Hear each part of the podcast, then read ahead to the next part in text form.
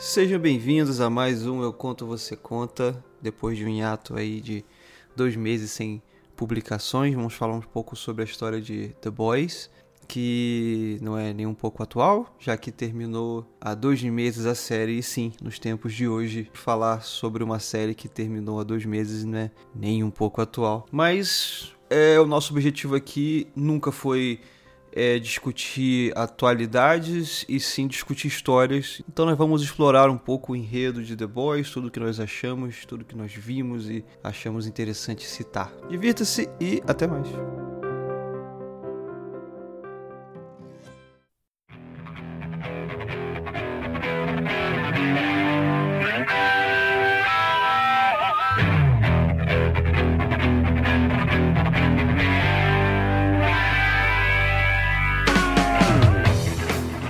Esse é mais um episódio do Eu Conto Você Conta. Eu sou o Marco Saraiva. Meu nome é Anderson Malheiros. Eu sou o Vinícius Copelo. E eu sou o Diego André. Cara, vamos falar de The Boys. Hum. Essa série maravilhosa pra, pra aplacar a, a ira entre eu e o D'André, as nossas discussões. a gente discordou em Dark, mas a gente não discorda em The Boys, que é bom pra caralho. The Boys é excelente. Obrigado, Amazon, por trazer The Boys pra gente. Porra, com certeza, cara. E eu. Eu tava falando aqui com vocês, né, que eu queria, assim, só abrir dizendo o que eu acho de The Boys, assim, que me parece ser uma série que se preocupa pouco com fórmulas. E ela vem meio que pra zoar tudo. Assim, zoar não no sentido é, comédia barata e, e, e tosca para satirizar e criticar mesmo um monte de coisa dos nossos dias, assim, do, do, do, nosso cotidiano, da nossa sociedade e tal. Do cotidiano, do cotidiano da sociedade e também do, do universo nerd no, como meio que um todo, né? Isso, Principalmente esse isso. universo de herói que tá aí em alta pra caralho. Cara, mas é, é justamente isso que você falou. É, o universo de herói tá tão em alta que foi o que eu falei no, no episódio de Dark, inclusive, que eu não gosto mais de assistir filme de herói porque é tudo muito parecido, né? Uhum. Porque eles acharam, né, o, o, o que o D'André falou também, eles acharam lá a formulinha, o pessoal espera ver isso, tem que ter um alívio cômico, tem que ter isso aqui, no minuto tal tem que acontecer isso aqui, tudo mais ou menos a mesma coisa. E, e aí depois vem pra falar, meu irmão, você quer ver que é uma história de herói de verdade? Toma aqui, ó. Receba. É o que eles falam, né? Herói de verdade mesmo. É isso que eu acho mais sensacional The Boys, cara. Que se existissem super-heróis, não ia ser Batman, Homem-Aranha, sabe? Não, cara, ia ser um bando de Homelanders Stormfront. é fato. Porque é o que a gente vê no, no dia a dia. A galera não tem super poder, mas tem poder. E quem tem poder é tão filho da puta quanto. E sei lá, cara, é, o The Boys é, é isso aí. O ser, seres humanos normais, só que com superpoderes. não é o Superman que é o, que é, né, o Cavaleiro da Justiça e do Bem, nem nada do tipo. Inclusive, é isso que é uma das minhas maiores críticas ao Superman e ao Capitão América também, para não ficar é, de um lado só, tá ligado? Esses, esses heróis que são só branco, né? Só, em vez de ser preto, preto e branco, é só, só branco, não tem cinza na, na, nos caras. Eles são os bastiões da moral, da justiça. E, cara, um, um personagem assim não é crível. Não dá, entendeu? Não, não tem como. E aí, eu, eu, sou, eu sempre fui mais atraído por personagens que são mais cinzas, tem mais tons de cinza, tem mais dilemas, entendeu? São mais reais. Eu tava vendo esses dias, no, é, um, é, quase um documentário, é um vídeo no YouTube, mas é de 40 minutos o vídeo. O tema é: será que o Superman é relevante nos dias de hoje? E aí ele traz justamente isso. Ele fala: antigamente, o, o Super-Homem é um herói de época, né? É. Na época dele, o povo precisava de um, de um guia, de, de um herói, era guerra.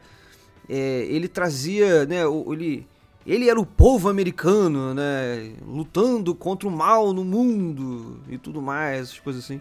E nos dias de hoje, foi que você falou, Anderson, a gente quer muito mais ver um cara que a gente se identifica, né? Um ser humano, Exato. cara. Tem, é tanto que o herói do The Boys é, é, o Bruto, né? É o, é o Butcher. Não, e, e, que nem é. Ele é um escroto ele do é caralho. Ele é um anti-herói do caralho, é, mas exato. todo mundo gosta dele. Exato. Ele é o herói da série, mas ele não é herói porra nenhuma, porque ele é um escroto do caralho. No fim das contas, todo mundo ali é egoísta. É, né? Sim. quer o bem pra si Pois próprio, é, né? é isso que eu ia falar. Ele quer o bem, mas ele É. quer o bem dele. Ele quer o bem da esposa Exato. dele. Menos o Rio, e o Rio é bonzinho, ele quer o bem dos outros. Mais ou menos, mais ou menos. Também mais ou Então. menos, hein? Também mais ou menos. É, Tipo, ele quer ajudar a Starlight. Eu acho que. ah, ele é o menos errado, vai. É, ah, mas eu acho que a motivação dele, assim, é mais a Starlight, assim, porque é, é é o único norte agora que ele tem, né? Eu acho que a maior heroína, que é tipo o, a- o mais próximo que você tem de uma heroína clássica, é a Starlight. Porque ela, ela vem de baixo, ela não tinha muito dinheiro, ela teve que treinar, ela tudo bem, ela tinha superpoderes, mas ela treinava, ela ficava treinando luta lá, se exercitando e tudo mais. Ela consegue por, né, por mérito próprio, quer dizer, né, tirando o fato de que a mãe dela injetou compound V. é, foda. Mas é, né, então, é meio foda falar que era mérito dela, porque a mãe dela tinha contato com a Vogue, né? Mas assim, o que eu tô tentando dizer é que a Starlight, ela. Muito raramente você. Eu não lembro dela ter feito algo que não fosse pelo bem de outra pessoa, entendeu? Pelo bem do povo, pelo bem de todo mundo. Mas você sentiu que ela já tá virando mais humana, né? E menos super. Uhum. Quando o Butcher acaba matando aquele cara na estrada pra pegar o carro. Eu senti ali que ela tava com um pouco menos de remorso do que ela estaria Não, um normalmente. pouco menos, ela cagou pro cara. Falou, meu irmão, é, as mortes acontecem. É. Isso foi, uma- isso foi uma, uma, uma, uma virada de chave dela, né? Total. Eu pensei que ia dar muita merda. Porque falou, fudeu, ma- o cara morreu, a, a Starlight nunca ia aceitar isso. Aí que você vê, não, caralho, tudo bem. é- é, É. Problemas acontecem, vambora. O que traz mais pra perto da realidade ainda. Sim, sim. Isso que eu acho foda. O, mas o, o seriado ele traz essa, essa questão de. Tem muito filósofo que fala isso, né? Que, ou psicólogo que fala que todo ser humano é egoísta e pronto. Mesmo o ser humano que ajuda, faz muito, é, né, muito trabalho é, social e tal, na verdade ele tá só fazendo isso pra ele se sentir bem com isso. Entendeu? Mas é assim, eu não, eu não tô falando que isso é verdade ou é errado e tal, mas tô falando que é uma ideia e o seriado ele, ele traz muito isso, porque, bem ou mal, a Starlight, se você parar pra pensar, ela tá ajudando as pessoas, sim. Mas desde sempre ela tá é, é, tentando se, se livrar desses grilhões, assim, da família dela, da mãe dela, da religião dela. E aí, tipo, no início, quando ela vira dos, ela, é, uma- um dos sete lá, ela tenta sair escondida pra ajudar o povo, né? Tipo, a heroína clássica, né? E aí ela pega ajudando o povo, dando porrada num cara lá e tal. Por quê? Porque parece que é meio que uma jornada dela de se autodescobrir. Será que, beleza, ela consegue, daqui a 10 anos ela ainda é Starlight que a gente conhece? A gente não sabe.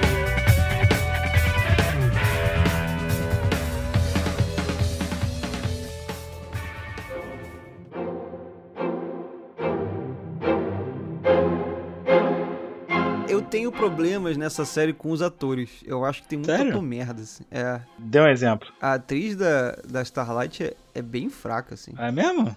Tu acha? É, eu acho ela bem fraca. Tipo, sei lá, parece que ela não. Ela tá com os braços sempre grudados. Assim, eu, eu, eu, não, eu, não, eu não sei. Eu não tenho nenhuma autoridade pra julgar isso, tá? Porque eu não sou nada com respeito a isso. Mas, então, assim, pode ser só a forma que ela tá interpretando a personagem dela. Pois é, mas você não acha con- é, condizente com a personagem? Sei lá. Pode ser, né? Porque parece que. é, não sei. eu- Cara, eu acho. Eu acho que de, de maneira geral ali foi legal o cast. Assim, Achei eu bom. tinha. Na primeira temporada eu tinha uma sensação mais cringe do seriado, assim. Parecia que tinha mais, era mais low budget, né? Tinha. Pô, low budget? Eu Sério? tinha essa sensação da primeira temporada, de uns person... de uns atores meio. meio qualquer Porque a coisa. série em si ela é uma coisa meio, né, tipo, teoricamente low budget, né? Trama e tudo mais, mas eu acho, eu acho que é uma boa produção. Os efeitos. Porra, a Robin espatifando quando o A-Train passa É, por ela, é. aquela série. É, o dinheiro foi todo ali.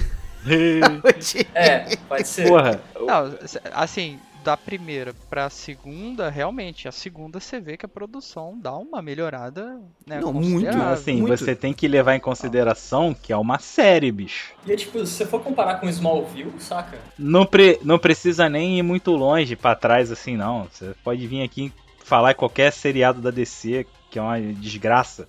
esses DC Legends of Tomorrow aí, essas merda, Arrow, desgraça aí com. Os, o pessoal não bota dinheiro porra, nisso, Não né? bota dinheiro, entendeu? E fica uma merda os efeitos especiais todos. Supergirl, meu Deus do céu. É, de recente, nego vê, cara. Assim, tem que ter uma, uma leve suspensão de descanso maior você é, ver a parada dessa, tá ligado? Mas eu acho que é mais porque a gente tá mal acostumado do que porque a série foi mal Eu, produzida. é, eu acho sabe? que. Não, eu não tô falando que é, é mal. Quer dizer, quando eu falo que é low budget, é realmente, eu tô meio que falando que é mal produzido. Mas acho que. É, você tá Eu não tô produção. esculachando, eu tô falando que eles fizeram muito bem com. Só que parecia. Quer ver? Eu tive a mesma sensação que eu tive quando eu fui ver American Gods. Só que American Gods foi mais cringe ainda, porque American Gods parecia que era realmente low budget. American Gods é estranho. Tipo, efeitos especiais. Mas é boa a série. o, o, o é que, bom, o- mas é estranho. Isso, é muito bom, mas é estranho. Aí o que eu vi no The Boys é, era isso, mas era uma. Era como se os diretores fossem bons o suficiente pra entenderem que eles não tinham muito dinheiro. Aí eles evitavam mostrar muito superpoder. Mas é, é exato. Te falar que não é tanto o budget, mas é como que o cara usa o budget. Porque se for ver, Hobbit tem budget pra caralho. E aquela merda, 60 FPS, é super bizarro. Rapaz. É super bizarro. É mais assunto pra um outro podcast, mas, cara, é mesmo. Pois é. eu tinha que tocar nessa ferida. Aquele Hobbit é 60 FPS, cara, é muito estranho. Rapaz. E não foi falta de budget, foi falta de, de senso mesmo. Enfim, enfim. Ah, mas ele tava com enfim. Mas eu, eu lembro que o que me incomodou, por exemplo, bastante no final da primeira temporada foi a luta entre a Starlight e o A-Train. Que foi muito estranha aquela luta. É- é- Era, era efeito especial, mas não queriam mostrar muito efeito. E aí a Starlight fazia uns brilhos ali, o A-Train correndo tudo, a câmera toda torta, né? E. Qual foi a outra? Ah, quando o A-Train tava batendo na, na Kimiko. Tipo, é sempre assim, tem essa cena que o, o A-Train tava batendo nela, e aí não mostrou ele batendo nela, ele, ele tava batendo nela atrás de uma parede, e aí depois só mostra depois. Essas coisinhas que eu vi, pô, é maneiro, tipo assim, é low budget, mas o cara não tá exagerando, tipo, botou uma boneca de pano lá da Kimiko pra ele bater, tá ligado? Ai, meu Deus. Ou um 3D todo torto, assim, e tal. Não, o cara trocou o ângulo da câmera e pronto, entendeu? Essas coisas assim. Isso, é, isso dá pra você meio que perceber um pouco que parece que eles dão uma segurada assim no, no dinheiro, né? Pra não É. ficar aquele negócio super ultra produzido. E aí se rolar um escorregãozinho, a galera vai cair, cair matando em cima, né? É, é isso, o que eu tava falando com o André a semana toda. O lance dessa série é que como ela tem pra mim essa pegada meio cômica e meio de sátira e Uhum. crítica, eu tô pouco me fudendo pra isso, cara. Pra... Exatamente, você não precisa que ter a luta épica Não. da Starlight com o A-Train. Não precisa muito. É, e, e eu, não, é- isso não é importante, e mesmo que eles façam e seja tosco, é, eles têm permissão de ser tosco porque faz parte do- da série já. Eles Isso. têm um monte de clichê na série. Exatamente. Vai, Exatamente. ser, vai ser até engraçado e você vai, vai ficar rindo e, e, e- e é isso, né? É uma parada que eu Exatamente. sempre critico em obras. Geralmente isso acontece mais em, em anime, não, em não tanto em obras ocidentais. É resolução de problemas sérios com piadas. É, a, Ma- Ah. a Marvel faz isso um pouco e eu, e eu sempre achei isso uma merda. Porque assim, você tá ali, você dá aquele build-up de um problema, um problemaço gigante e o, o jeito que você vai derrotar aquele super vilão é um momento cômico. Eu achei isso zoado, tá ligado? Por exemplo, eu é a única parte que eu não gosto de, de Guardiões da Galáxia. O primeiro. Ele derrotar o Ronan com a dancinha. Aí tu fica. Cara, pra "Hum". mim é o contrário essa parte, porque o Guardiões da Galáxia pra mim nunca se levou a sério. É, Então, então, era super ok ele terminar com uma piada daquela. a parada é, é- é isso. É o, quão- o quão a sério se leva a obra, tá ligado? E no caso do The Boys, é, você aceita, por exemplo, o The Deep tá perseguindo eles numa baleia gigante.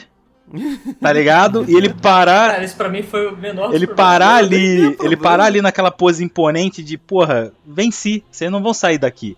E os caras atravessarem a Ah, porra da mim baleia, Essa cena foi o maravilhosa. Essa cena, eu, eu escangalhei. Caralho, sensacional! Entendeu? E tu eles saírem todo Eu fudido. rachei de rir com o Huey, É, traumatizado. tudo fudido Pô, de sangue, cara choque. cagada. baleia. Entendeu? Tu aceita um negócio desse, porque tu fala, pô, beleza, é The Boys, entendeu? Do mesmo jeito que tu aceita também, por exemplo, o Deadpool, entendeu? Tá lá lutando e, porra, sei lá, arranca o Isso. próprio braço e a, a mão tá, tá presa na, na corrente lá, com o dedo do meio. Meio assim pro Colossus.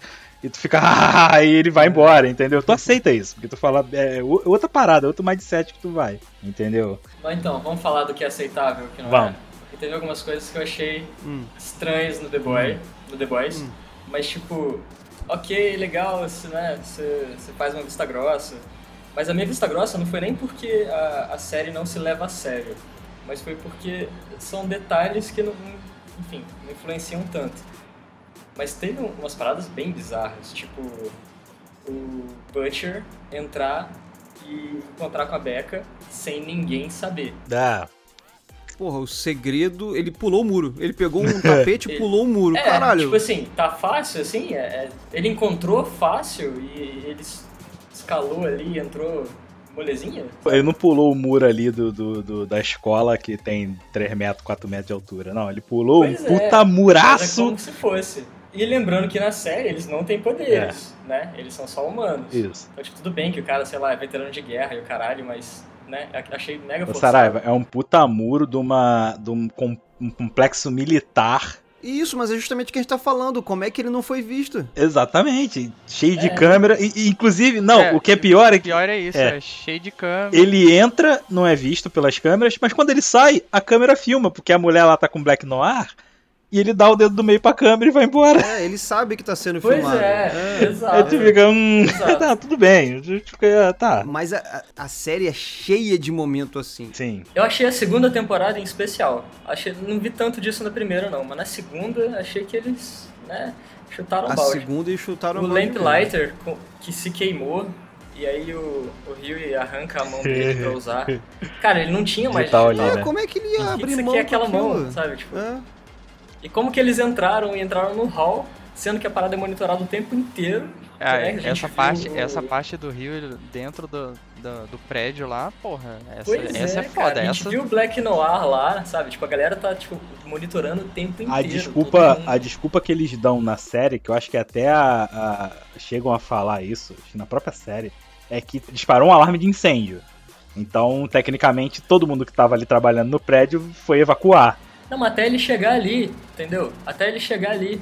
Cara, é uma empresa gigante com muita gente, cara. Ele ia passar por muita gente. E detalhe, ele é um terrorista procurado, Procurado. no o- país inteiro. A cara dele tá na, Na, na, na, na TV. televisão. E é a Vault TV. que tá procurando É. eles, né? É. Então, tipo, Porra. achei meio bizarro. Mas assim, de novo, não me. Não, não perdeu o ponto por conta disso. Só achei. Tipo, tão abusando, É né? bom falar, é bom, Tão é bom abusando, comentar, exatamente. É, achei que abusaram. A Becca encontrar depois o Butcher. Primeiro, a Becca sair de lá. É, Depois que ela sair, ela encontrar o pawn shop onde eles estavam escondidos. Eu fiquei muito puto quando ela saiu. Eu falei, não é possível que ela vai conseguir fugir. E fugiu. Aí no- depois eu consegui diminuir um pouquinho a raiva porque ela meio que dá a entender que ela treinava com o Butcher. E o Butcher treinou ela. Uhum. Que ela pega a arma, fala, ah, como nos velhos Porra, tempos. você fez um esforço tão grande pra entender isso. Não, eu só, eu só soube naquela hora, depois que, que ela foi treinada pelo Butcher. Eu não sabia antes disso. Eu posso ter esquecido. Porra, não, nem. Foi, foi uma coisa bem sutil, cara. Eu acho que, que é mais a interpretação do que de outra coisa. Não deixa explícito que ela foi treinada, sabe? Então, pois é, mas eu- o que eu tô falando, eu só deixo essas coisas passarem pro The Boys porque pra mim a série não é não é séria, não se leva a sério e tal, porque isso, isso é o tipo de coisa que me deixa puto. Então, esse tipo de coisa me deixa puto também, mas eu deixei passar não porque a série não se leva a sério. Que aí que tá, eu acho que tipo, tem que traçar uma linha ali, né? Do que que condiz dentro daquele universo e o que que não. Isso pra mim é forçação de barra ao extremo. Mas, tipo, não me faz é, achar que a série é ruim, porque a série tem muitos momentos muito bons que compensam total.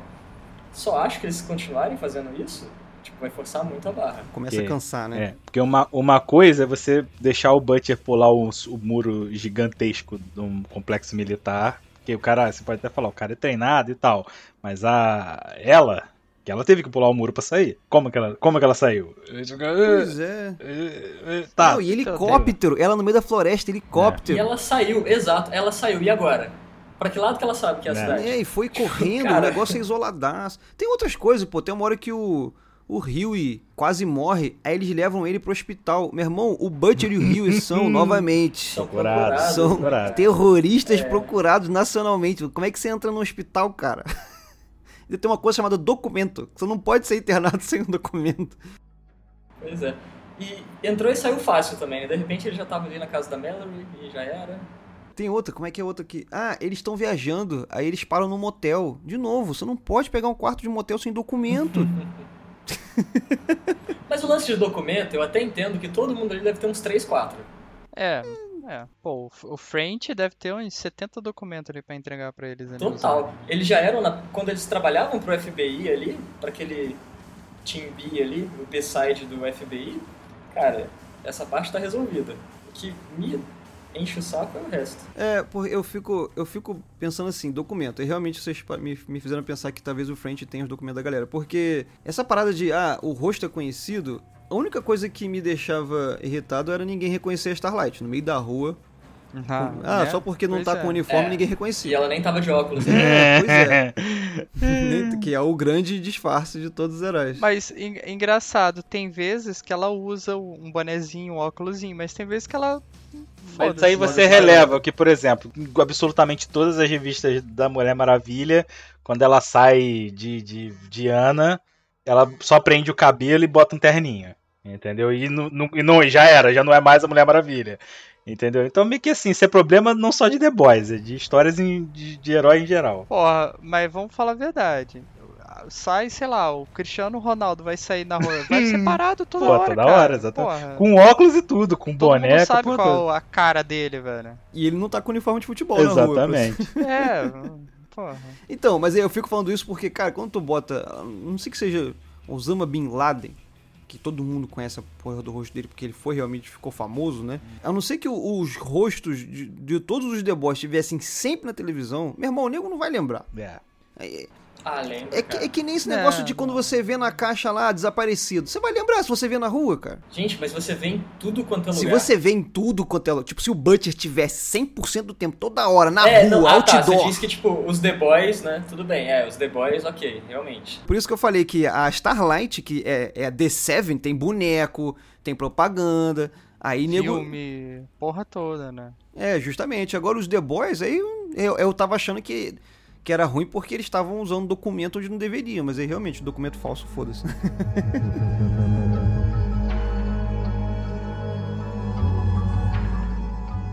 Mas é aquilo, eu relevei porque me deu mais cenas boas do que cenas ruins. Você relevou porque acha que ele não se, não se leva a sério. Seja um ou outro, a série é foda ainda. É, mas o Dandré, ele, ele tem, né? Você tem uma. O moleque é muito fanboy. Não é fanboy, ele tem o. o- Acho que. A minha, não sei se minha barra é muito alta, eu sou muito chato. Eu- Acho que, não, acho, acho que eu sei o que, que é. O Dandré. Você é purista, cara. Você é fucking, fucking academic. Dandré, não sou acadêmico, pô, você também é. É. Eu, Eu acho que você, pra você, vale muito mais a regra do maneiro. Tipo, pô, é maneiro pra caralho.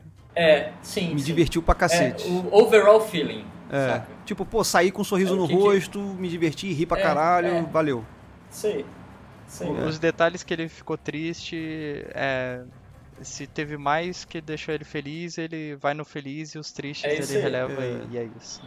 Eu, eu tenho isso com coisas que me pegam na parte sentimental, tipo o Interestelar, que pra mim é um dos melhores filmes que eu vi na vida, apesar de ter um dos piores finais da história do cinema, que é bem tosco. Aí eu, pra mim, né, eu, ah, pô, me amarro no filme até os últimos 15 minutos ali. Aí eu ignoro que existe o resto dos últimos 15 minutos. Mas geralmente eu fico pensando, porra, é aquela parada do que eu falei do New Gamer.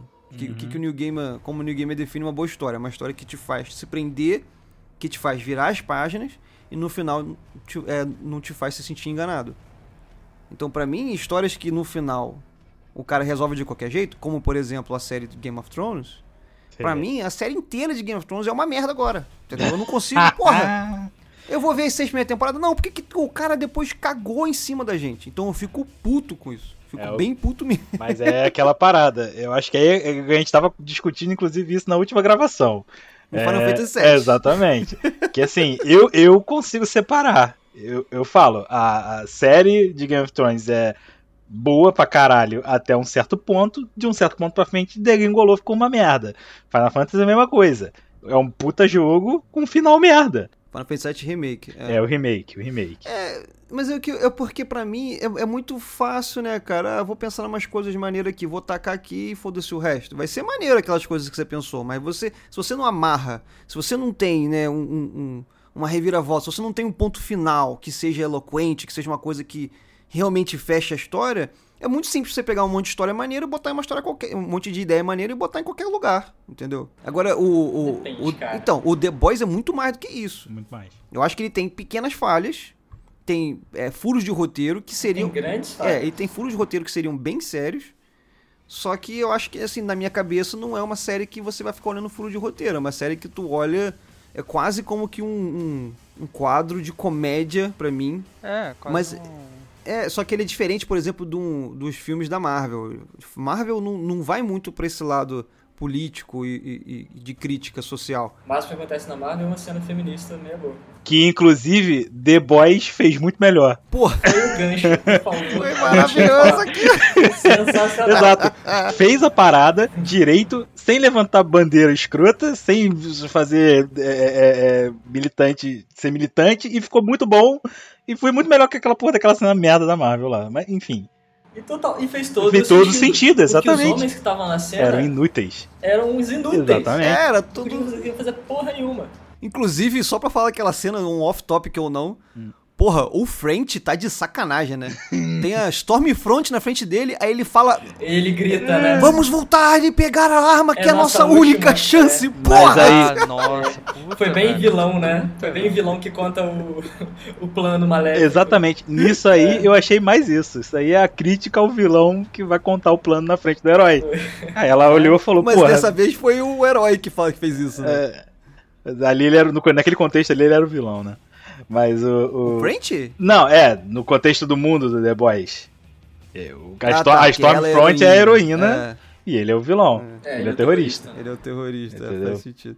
Mas, assim, essa cena da- das, das mulheres dando porrada na, na Stormfront, ela é muito escrota e bem zoadinha, na verdade. Se fosse no filme da Marvel... cena é mal feita porque tem uns cortes É. estranhos. Não, não é isso. É muito escroto. Tipo, ela bate. É, tipo assim, a, a Queen Maeve aparece do nada. Você não sabe como ela sabe que o nego tá ali. A Queen Maeve é uma super. Tudo bem ela saber. Eu aceito. Caralho, ela só aparece. Ela aparece sem. Não, você não sabe.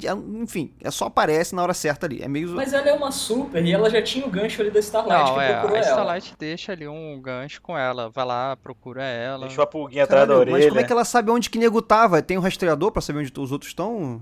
Cara, mas não, não tá. tem, mas ela é uma super. Igual o A-Train que encontrou eles porque rapidinho ele dá a volta na Não, cidade. mas o A-Train falou que em três horas roda a cidade encontrou o carro, entendeu? A Maeve Sim, só foi. Da Queen Maeve, eu, eu aceitei ser implícito isso. Tudo bem, foda mas então, aí. Não, o, o que vocês estavam falando da, da Becca, pra mim, eu acho que é muito pior, velho. Tipo, como que ela Exato. chega lá, como que ela sai de... Aham. Não, mas, Pô, o, não- mas o se- da se não Becca, o, lá o, o, o Butcher fala onde é. Ele fala, ah, é, é debaixo de uma loja tal. Não, ele não fala onde é. Ele é- fala que é um pawn shop em tal bairro. Isso. Aí o que dá a entender é que ela foi em todos os pawn shop. Mas ela não tem nem celular, cara. Como que ela sabe onde que é a cidade, sabe? Tipo, ela tá no meio do mato. Mas como que ela fugiu isolada. também? Pra mim, ela, ela, ela foi ajudada. É, então. Tem que, tem que alguém ter ajudado ela a fugir de lá, entendeu? Ó, os caras falaram assim, pô, não, pode ir, pode ir porque tá nos nossos planos aqui ainda. A, a, a Vogue lá. Vou. É, vou- Fodeu, né? Mas Vou é bota Mas Vogue, é, né? tipo assim, a série tem esses problemas aí. É, é- a história não é muito bem contada.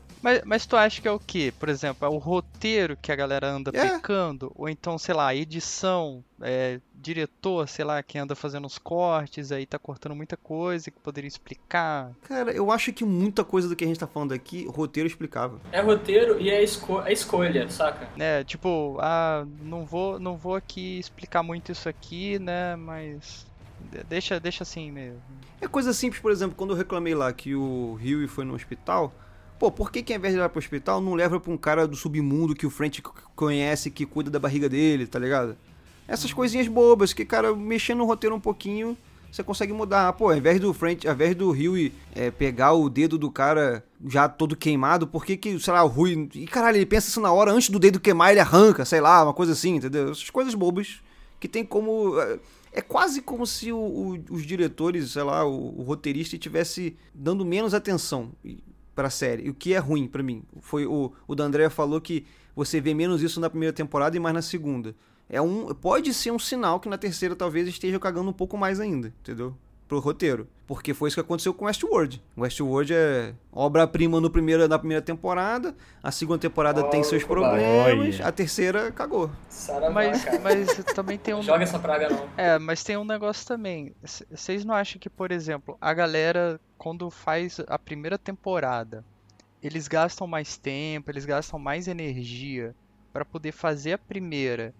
E aí, pra não perder o, né, o, o hype da galera, aí eles tentam correr pra entregar uma segunda, uma terceira, aí acaba pecando na, na produção, né? Ou então, sei lá, num roteiro, uma coisa assim.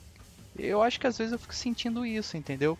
Porque às vezes eles tentam correr muito pra entregar alguma coisa e aí você não tem aquele mesmo, né, aquele mesmo apego, né, aquele mesmo tempo pra poder fazer um negócio um pouco melhor pra poder entregar logo, sabe? Sabe o que, eu, o que eu acho que acontece muito? Mas isso aqui tudo é conjectura, né? A gente não Uhum. sabe Ah, se é sim, verdade ou claro. não. A minha teoria, por exemplo, do que aconteceu no The Last of Us 2, eu acho que acontece em muitos lugares, que é, você lança a primeira, então você lança a primeira temporada de The Boys, fez muito sucesso, Last of Us 1 fez muito sucesso, aí a empresa que né, cresceu o olho, olha aí, ganhamos milhões e tal, vamos lançar a continuação, vamos, mas agora vamos pegar uma equipe de verdade. E aí, muda a galera toda que fez a primeira, pega a segunda com outras pessoas que estão mais no mercado, que são mais cabeça fechada, que já são bem sucedidas por, sei lá, outra coisa que é bem clichêzona, que é- segue as regras do mercado, porque agora a empresa pensou assim, bem, agora eu vou investir mais nisso aqui, então eu vou ganhar mais dinheiro com isso, eu quero ganhar o quanto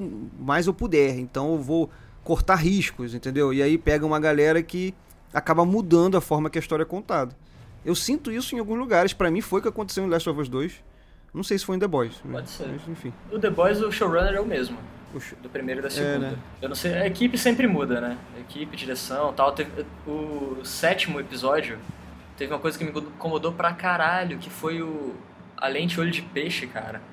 Você vê, acho que foi no sétimo mesmo. A- as paredes elas estão todas tortas, cara. Sim, Elas- dá é- pra ver. Eu, eu confesso que teve uma hora que eu, que eu também percebi isso, eu falei, caralho, sempre foi assim e eu não percebi? É, eu percebi tive a mesma agora?" sensação. Aí quando chegou o oitavo, eu. Hum, não, tá. Então foi um outro cara, foi uma outra direção. E eu, eu acho isso muito estranho em série também. Cada episódio é um diretor, né? Por quê? Porque É, tu às perde. vezes fazem isso, né? Também não sei porquê, cara. É porque Não- assim, numa, numa série, é, cada episódio é meio que um mini filme, né, cara? Um curta. Que é uma hora, e, uma hora e pouco de episódio, entendeu? Mas não seria interessante você ter o mesma, a mesma mente criativa guiando os oito episódios, entendeu? É aí que tá o trabalho do showrunner, né? Ele é responsável, é o diretor geral, assim, é pra ter a coesão na coisa toda. Foi uma coisa que eu acho que falhou muito no, no American Gods. Muito. Ah, então, o problema é justamente você ter lá, sei lá, tem dois, três diretores que vai fazer lá a série, mas eles, né, se conversarem a, a ponto de você, como o cara que tá assistindo, não perceber que trocou o diretor, né?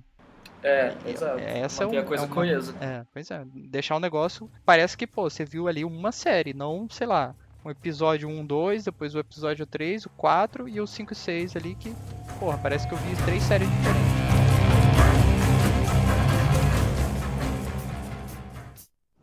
You could take the blue pill. Or was it the red pill anyway? Take the other pill and quit being a cunt. Which pill do you want me to take? Just quit being a cunt, that's what I'm saying. Falar dos personagens, que eu Vamos. queria muito falar? Deixa eu fazer só uma, uma nota aqui, e aí vocês concordam ou discordam, mas é Hum. pra começar esse papo. Note. É, eu tenho essa. Eu tenho o mesmo.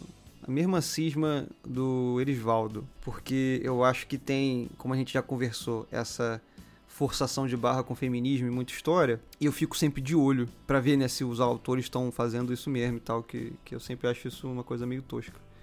E o The Boys eu achei uma parada muito, mui- muito interessante. Que é. Pra mim, o- os sete, o núcleo dos heróis é o núcleo com foco feminino. Então você tem as heroínas, que é a Queen Maeve e, e a Starlight, meio que como as, as justiceiras, os- a- o lado bom. É, e você tem os homens todos babacas, tem o Homelander, você tem o The Deep, você tem Way Train. é, o. A-Train, você tem o próprio. O próprio. Translucent lá, ó. O No- Translucid. É, os- Os, Translucent. homens são todos babacas. É. E, ah, quer dizer, depois entra a Tempesta e, meio É. que fode isso tudo. A Tempesta nos quadrinhos É um cara. homem, exatamente. É um homem, olha aí, ó. A Tempesta Tempesta nos quadrinhos é um quadrinhos é homem. um homem, verdade. Mas aí, tipo, você tem a Starlight, que é, né, justiceira, e a Queen Maeve, que sempre foi justiceira, mas meio que foi corrompida com o tempo, vivendo ali com os sete. É, a- ela, não é ela corrompida, baixa, ela ela é- baixa a cabeça. Ela, exato. né? Exato. Ela é uma heroína tanto quanto, saca? Só que ela é uma, é uma funcionária do sistema. Tanto é que aquela parte do avião, aquela parte do avião é justamente Exato. isso, ela baixa Não a cabeça. tinha câmera, entendeu? A série deixa claríssimo que ela começou como uma Starlight, querendo fazer a diferença, querendo fazer tudo direitinho, certinho, by the books ali, né? E o sistema meio que corrompeu ela, o sistema Isso. e o medo do Homelander. É, Porque tem um maluco ali que é basicamente um deus, inclusive no meio dos heróis. Ele é o herói mais forte do mundo e ninguém consegue dar dentro do cara. E o cara é um maluco do caralho. Então meio que todo mundo em volta ali tem meio que satisfazer os prazeres do maluco. Se ele quiser, ele te mata em dois segundos, entendeu? Porra, a gente pode voltar depois no, no quão forte é o o, Homelander. o Homelander. Não, deixa eu só fechar a minha ideia então. O- os sete tem esse foco feminino, mas aí os The Boys tem o foco masculino. Que são os homens. É, você tem o Huey, que é um cara que, apesar de ser bobão, ele não é um lerdo idiota tipo o Jonas do Dark. Ele, ele é tipo, ele é um cara inteligente, ele, ele age, ele questiona, ele peita o Butcher, que é um cara que tem medo, mas ele peita, ele supera os medos dele. Você tem o Butcher, você tem o Modus Milk, você tem o French, então parece que equilibra bem a história, assim. Eles não foram nem pro lado nem pro outro. Não tem, tipo, esse militarismo feminista que eu vejo em muita história, assim. Ah, não tem nada, na The, verdade, The- disso. The né? Boys, ele, ele aborda um monte de, de problema social, um monte, critica um monte de coisa, Super. Acho que é uma das, das séries Exatamente. mais críticas da sociedade. Muito, é. mas nenhuma vez de maneira que é só pra levantar a bandeira, ou então faz de um- jeito. é, eles sempre fazem de um jeito muito bom, Não, sabe? é porque ele escancara. Saca? É porque ele escancara. É porque não precisa, a bandeira não Isso. precisa ser levantada. Exato. Porque, tipo, tá aí. A gente vê isso no dia a dia da sociedade. Ele, o que ele faz, o que The Boys faz, é só escancarar. Exatamente. demais, mas assim, talvez não tanto, saca? Porque esse demais aí aconteceria se, enfim, se a gente soubesse o que acontece por trás dos panos ali, né? Cara, eu acho que eles criticam o levantar a bandeira, entendeu? É é isso que o, Anderson falou. Sim e não. Cara, aquele lance, por exemplo, da, da Queen Maeve ser a, a heroína lésbica e que, porra, como assim você tá com um cara? Você é lésbica? Larga esse cara aí, né? É, Uhum. que a mulher vai embora, a menina vai embora. Dela, a banda abandona ela, é. Não, mas então, é isso, tipo assim, desde que ela se revela homossexual, né, e aí é, a, o- a série cai em cima disso, de que é, é, a- as empresas fazendo aquele negócio de sinalizar a virtude, né? Então tentando ganhar dinheiro em Sim, cima. mas isso pra mim tá além do dessa coisa militante de ser feminista ou antirracista e tudo mais, porque toca num assunto que é é utilizado na mídia, mas ele é corrompido a favor de quem tá no poder, né? Porque é um assunto que precisa realmente ser levantado Sim. saca?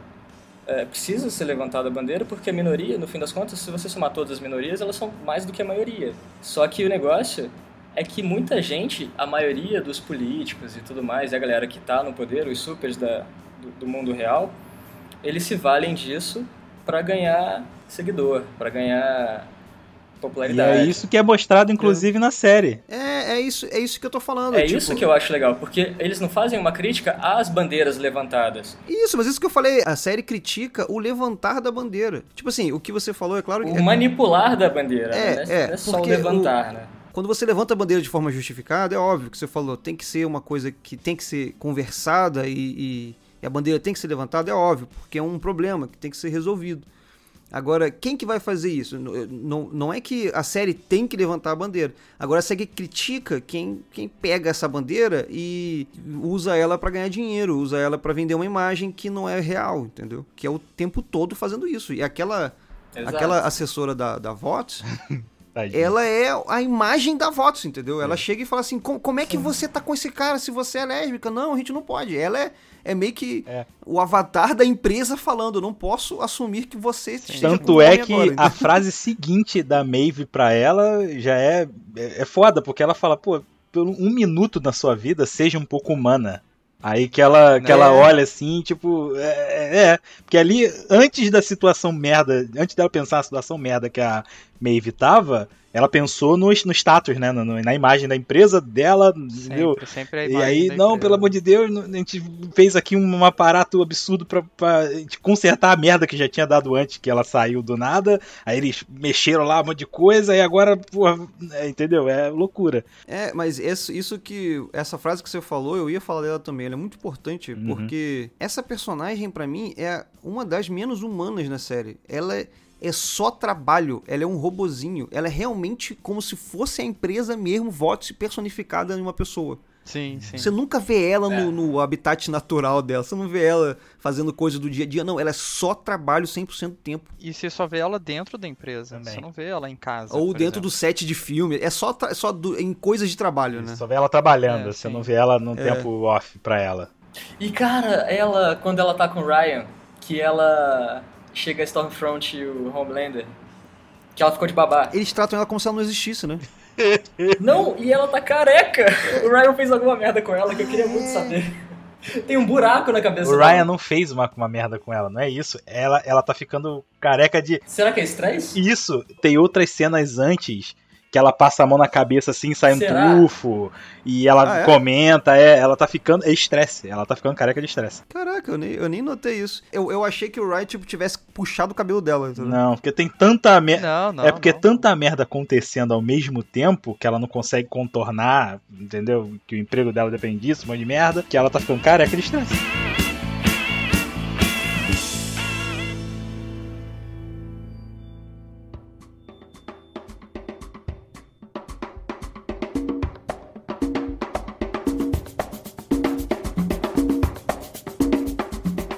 Eu queria falar da Stormfront de qualquer jeito e a gente pode começar falando dela.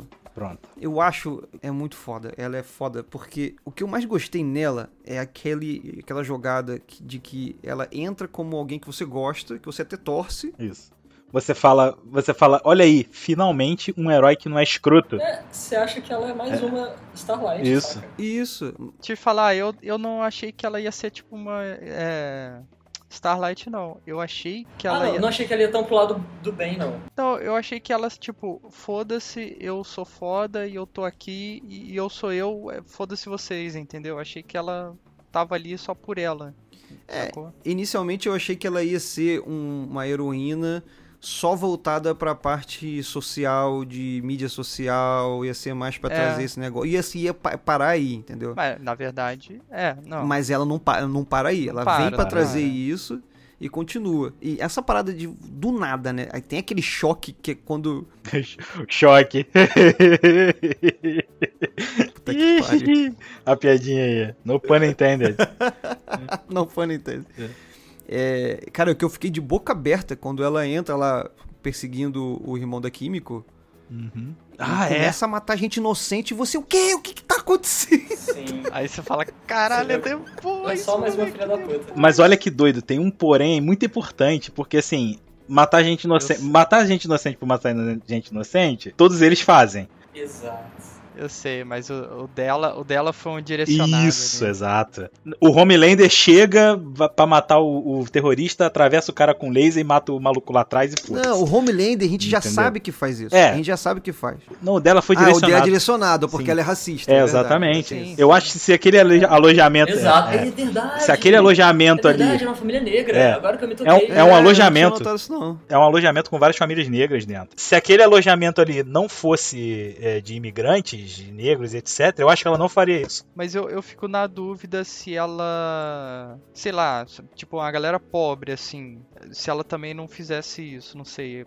Pra mim, ela, ela tava, tipo, muito elitizada, assim. Tipo, negro principalmente, né? Mas pobre, é, a galera imigrante, porque o irmão do, da, É química era imigrante, né? Então ela tava correndo atrás dele. E ela até fala umas paradas lá, fala, ah, seu, seu imigrante, sei lá, não sei o que. Ela fala alguma porra lá pra ele. É, a parada é, ela é nazista. E a, na- o nazista é a, é a raça ariana, é o branco caucasiano. Entendeu? total. então, se, se o alojamento fossem de pessoas brancas caucasianas, ela não ia fazer nada. É. Mesmo sendo pobre, É pobre, sendo, mesmo. não sendo pobre ou não, não importa. É só a cor da pele. Mas o que eu achei maneiro nela, além disso tudo que a gente tá falando, quer dizer, é maneiro, Maneiro. né? Mas a parada é ruim, mas é maneiro.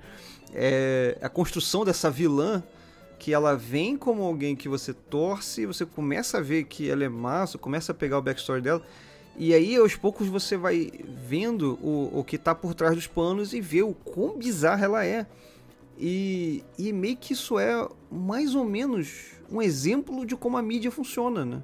Porque se você só vê os primeiros episódios da temporada, ela é um doce, ela é uma mulher que veio pra, pra- veio para fazer acontecer, em prol, em prol do povo. Empoderada, com voz, né? Não abaixa a cabeça, Isso.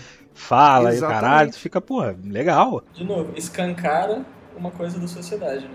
Que todo influencer e tudo mais é só um recorte da, da vida dele. É isso mesmo. Aí tu fica, tu fica sabendo de tudo que tá por trás dos panos e tu fica sabendo também do tamanho e importância que ela tem. Que ela é, inclusive, meio que maior do que o próprio CEO lá da, da, Voight, da Voight lá, entendeu? Que é o. Como é que é o nome dele? O Edgar. Edgar. É, entendeu? Ele, ela é gigante. Tanto que fala que foi o Edgar que mandou ela entrar, né? Que o Homelander fica putaço com ela no Uhum. começo. Mas meio que não foi, foi ela, ela que foi. mandaram ela entrar sem perguntar pra ele. É. É. Provavelmente foi ela que falou, me coloca lá e eu vou dar um jeito. Calma aí, rapidinho. Stormfront tem uma frase que eu tenho que botar aqui, que pra mim é o ápice da. Como explicar um personagem e criticar a sociedade ao mesmo tempo. Quer dizer, ela, ela, ela tem duas frases maravilhosas. Uma delas é quando ela chega pro Homelander, que ele tá desesperado, que ele não consegue. Ele achou que não precisava de ninguém, né? E começou a fazer merda. Aí ele foi perguntar pra ela como é que ela fazia aquelas coisas e ela falou, cara, ele falou assim: "Ah, não importa. Você tá aí com seus seguidorzinhos aí na mídia, mas todas as, as pesquisas de Ibope eu tô melhor que você". Aí ela fala assim: "É, só que você tem, você pode ter 50 milhões, 100 milhões de pessoas leais a você, mas eu tenho 5 milhões de pessoas muito irritadas". É.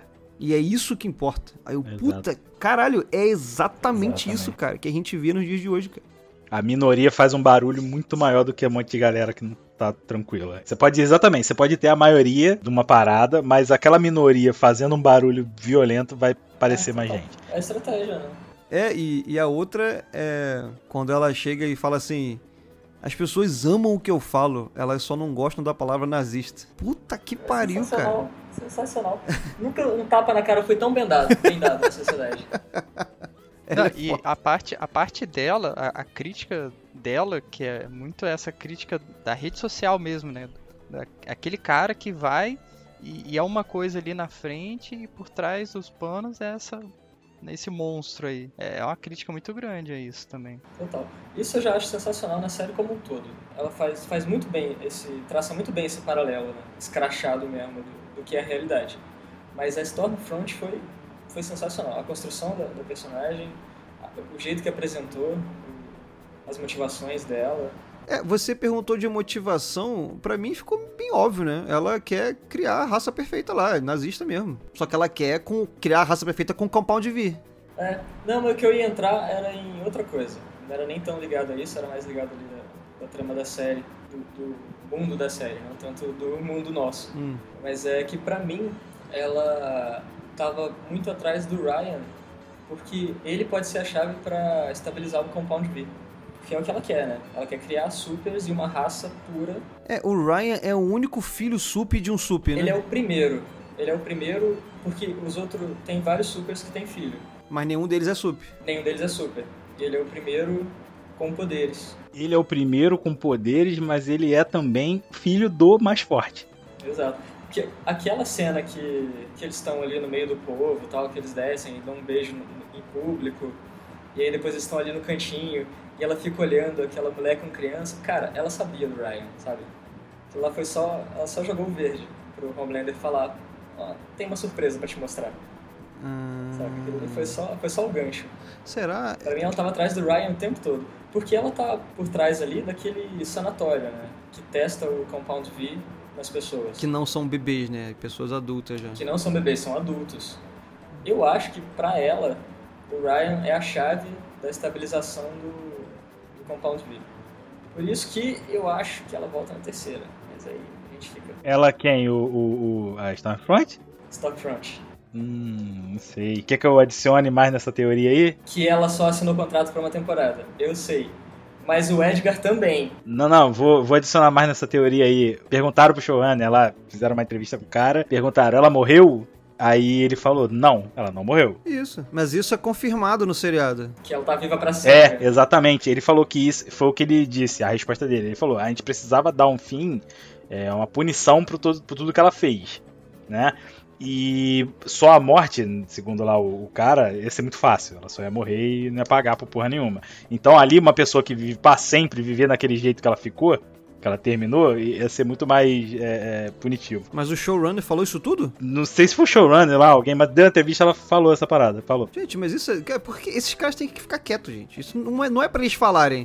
Eles não chegam e falam, né, Não, mano? Na real, isso daí tá mais, tá mais ligado à interpretação do que outra coisa. Porque ele falou é que ela tá viva e que ela, eles não poderiam dar uma punição maior pra ela do que ela estar viva na condição Exato. que Mas isso não é falado no seriado. Não. Isso não é falado no seriado. No seriado só fala assim, ó.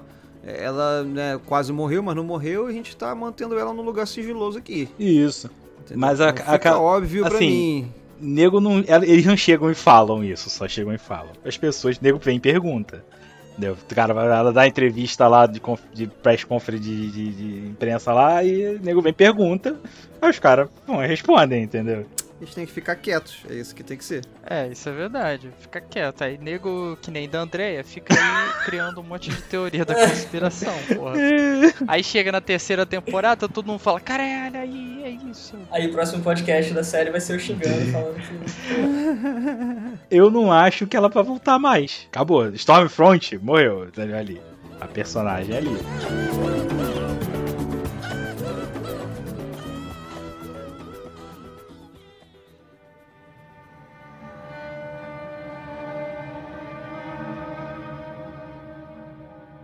O, o Edgar, pra mim, não sei se foi pra vocês, mas foi uma decepçãozinha. Que? Não. Porque Ah, o não? ator, Ué. eu sou fã do ator, ele é foda. Giancarlo Esposito. É, o Giancarlo Ele Esposito é é, foda. é muito bom. Mas o Edgar é um cara. podia ter mais tem- dele, né? Não, ele tem uma pompa e uma presença que não condiz. Ele.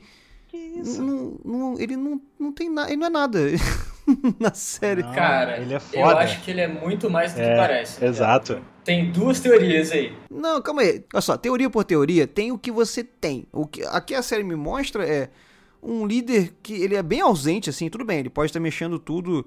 Não, Por mas trás dos então, panos e uma tal. coisa que a série mostra é que é o seguinte: tem sete super-heróis dos mais fortes do mundo que obedecem a ele. Então pouca merda ele não é. não só obedece por causa de medo do que ele possa fazer, ou porque ele paga eles, ou não. Porque assim, o Homelander, ele vai lá na sala dele, confrontar ele, e, e ele, sem poder nenhum, ser humano normal, põe o Homelander na merda. Caralho, mas aí que tá. Eu ia falar dessa cena, eu ia falar dessa cena.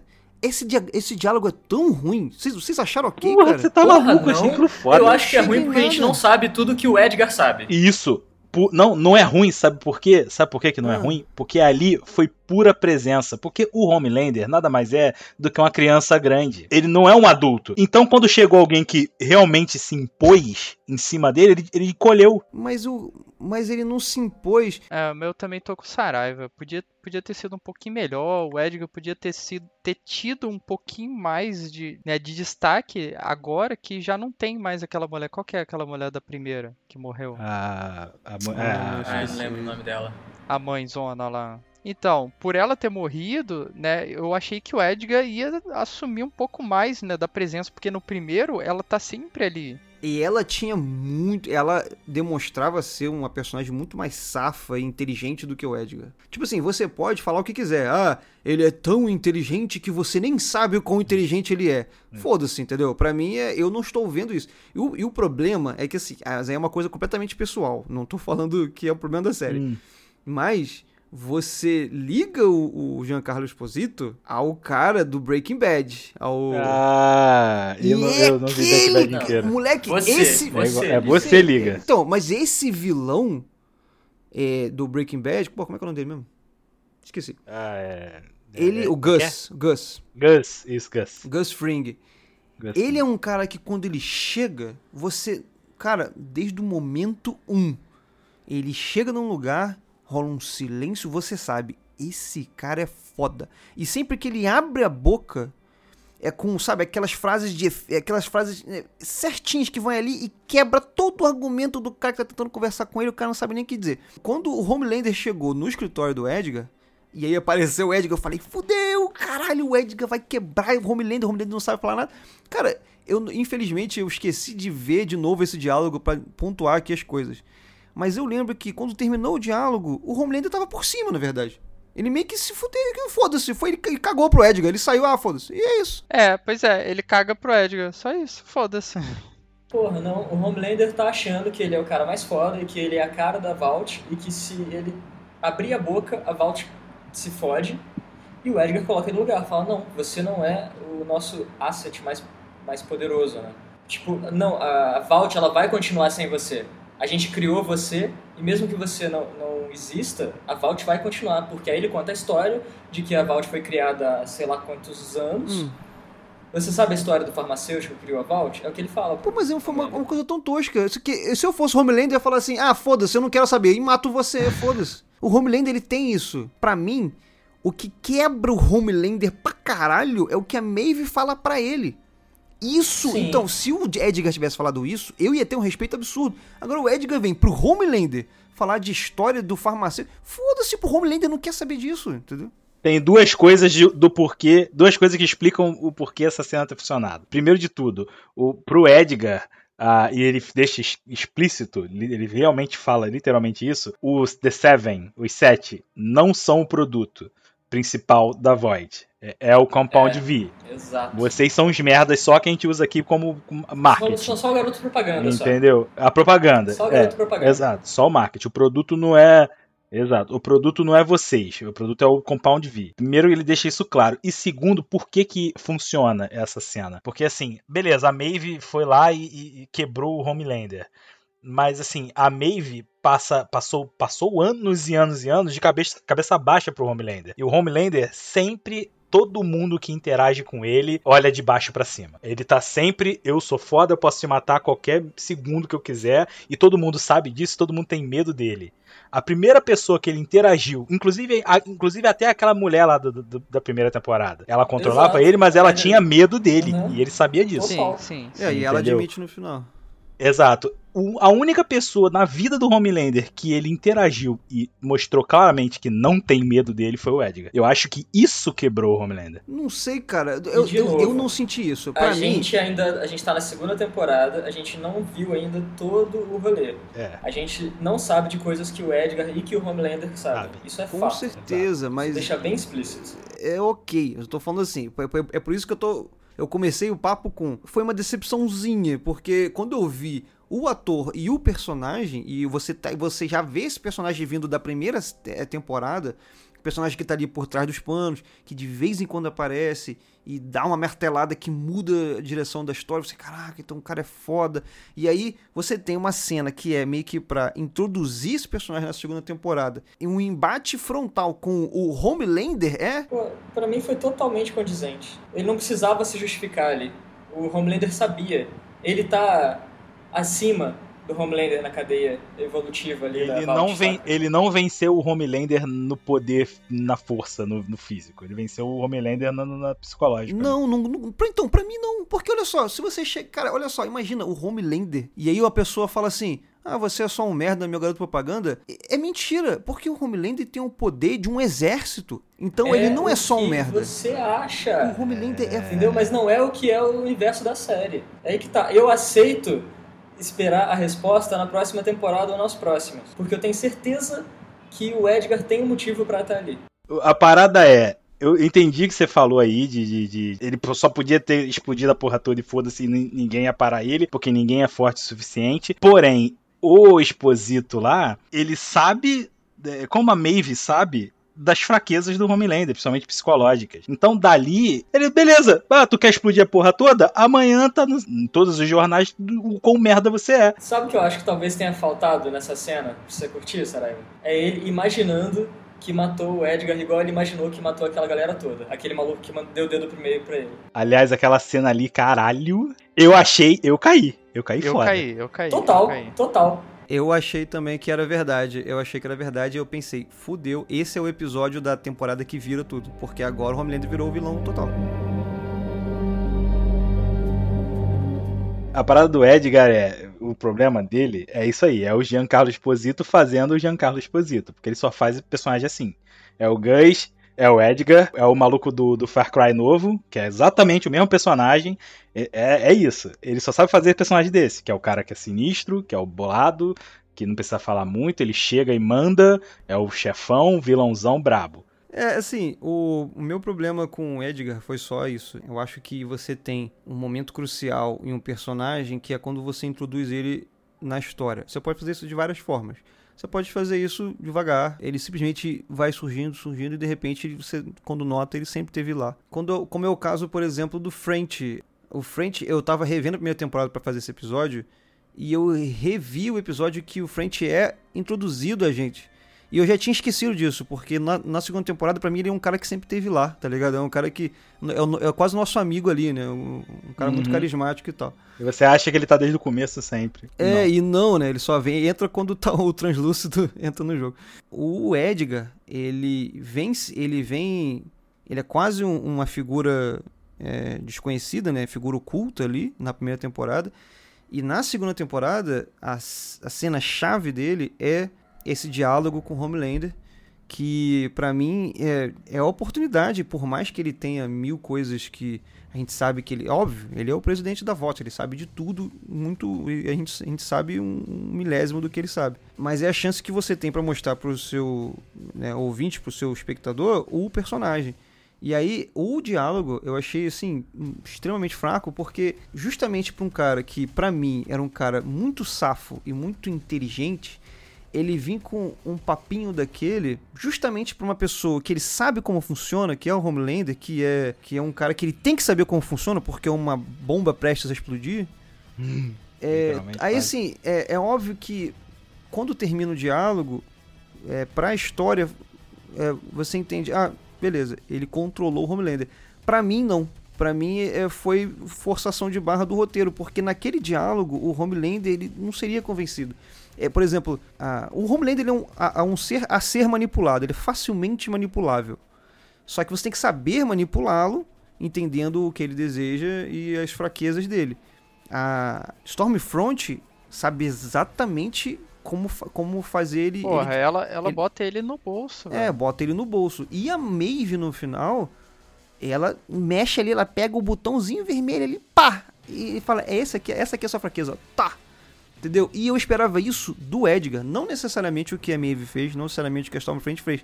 Mas algo que você visse, puta, tá aí, ele pegou o, o, o ele, ele desarmou o Homelander, entendeu? E para mim, aquela historinha de. Ah, você sabe a história da VOT? Cara, assim, pelo que a gente conhece do Homelander, pouco me fudendo. Uma pessoa que tá no, na posição de liderança da Vault e que o Homelander, bem ou mal, com os poderes que ele tem, ele ainda responde ao líder da Vault, para mim ele não precisa nem se dar o trabalho. Então, pra mim, aquele diálogo foi mais que o suficiente. Inclusive, eu acho que ele tá pouco se fudendo porque o. Eu tá pouco se fudendo porque o Homelander faz ou acha, tá ligado? Pra mim, o Homelander, na série toda, a gente já. Vamos começar a falar do Homelander, né? Porque Isso, o Homelander, vamos falar do Homelander. É. Na série toda, o Homelander, ele. É, isso que vocês estão falando, gente, de. Ah, tô pouco me fudendo pro Homelander. Para mim, o Homelander é sempre a preocupação de todas as pessoas todas as pessoas sim, sim. na série. Durante a série Por, inteira, cara. É, porque, é, assim, você, ele tem que ser manipulado para o seu bem. Ele tem que estar do seu lado. A, a não Exato, ser que. Mas ele é o mais fraco, cara. Ele é o mais forte, mas é o mais fraco. Ele é o bárbaro burro. Ele é o cara musculosão e burrão. Se ele sair de controle, é um problema gravíssimo. É o maior problema do mundo, até onde a gente sabe, até onde a gente via na série. Então, assim, ah, vai que o, o, o, Edgar, na verdade, também é um super e ele é imune ao Homelander. Ou sei lá, ele, te, ele, já criou então. um, ele já criou um dispositivo que ele é imune ao Homelander. A gente não sabe disso, a gente não viu isso. Então, por isso que Opa. eu. É, é, então, é. pode ser uma teoria, Sim. pode ser o que, o, o, o que sei lá for. Nos quadrinhos, o Black Noir, ele é um clone do Homelander que ele é criado para quando o Homelander, se por acaso o Homelander entrar no Berserk Mode, Rogue Mode, o Black Noir ele é um clone capaz de frear o Homelander. Isso nos quadrinhos. Uhum. Essa teoria já caiu por terra quando a Maeve bota o Almond Joy na, Almond Joy na boca do Black Noir, porque a gente vê que ele é negro. Exato. É, pode ser um clone, mas É. que, sei lá. Clone negro? Aí não é tão Uma das clone. teorias é que, se pá, ele é um clone bombado do Edgar. Cara, mas Tá isso é louco. teoria. Isso não é nem é- teoria. Isso é uma hipótese, né? Que é Não, baseada em totalmente, nada. agora eu tô só chutando. Não, baseado em nada. Baseado em só, tipo, seria foda se fosse. Chapéu, chapéu de alumínio. fanfic, né? É, Não, fanfic. chapéu de alumínio, É, chapéu exato. de alumínio demais. Não, pera aí. Exato, mas querendo ou não, o Black Noir, ele, nos quadrinhos pelo menos, que é onde é baseada a obra, independente de quem ele é clone ou não, ele é um backup, saca? Então, tipo, eles Entendi. sabem que o Homelander, o cara é foda, e se ele entrar em Rogue Mode, fudeu, mas eles têm um plano B. E a gente sabe que o Black Noir responde, assim, Ele é um ao que robô, o é. Edgar mandar. Ele é, ele é obediência cega, né? Você vê ali quando o Black Noir invade e vai atrás do, do Butcher, o Edgar liga na hora. É. Pra A falar, pô, peraí, que informação é essa que você tem aí? Saca? Então a gente sabe que ele é ele é muito mais leal, vamos dizer assim, ao Edgar do que o Homelander. E vai saber se ele não é mais forte do que o próprio Homelander. É, ele até agora provou Sabe. ser praticamente imortal, né? Tirando. Então, o Black Noir. E o Almond Joy, uma coisa que eu vi que eu achei muito foda, que o Almond Joy era um era o chocolate preferido de um psicopata americano. Nossa, Caralho. sabia não. É, o cara se fantasiava de palhaço e matava, aquele. Eu não, não lembro Ah. o nome do cara. Mas é o famosão, onde foi baseado um monte famoso de história. Coringa? Talvez até It, se bobear. Talvez.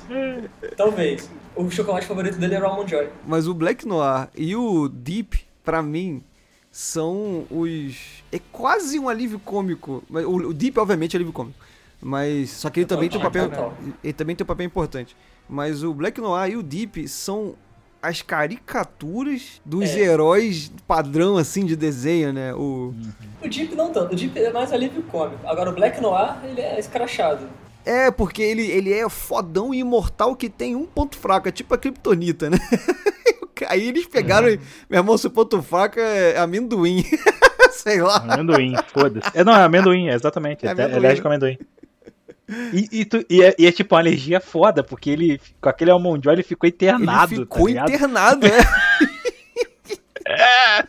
Aí, tá vendo? Isso que eu falo é uma, é uma situação séria que é resolvida com uma piada, mas que Mas é foi legal, deu bom, Porque tá essa ligado? série permite isso, entendeu? Ela Isso. deixa. Pô, tu ri, tu se diverte, tu já tá esperando isso.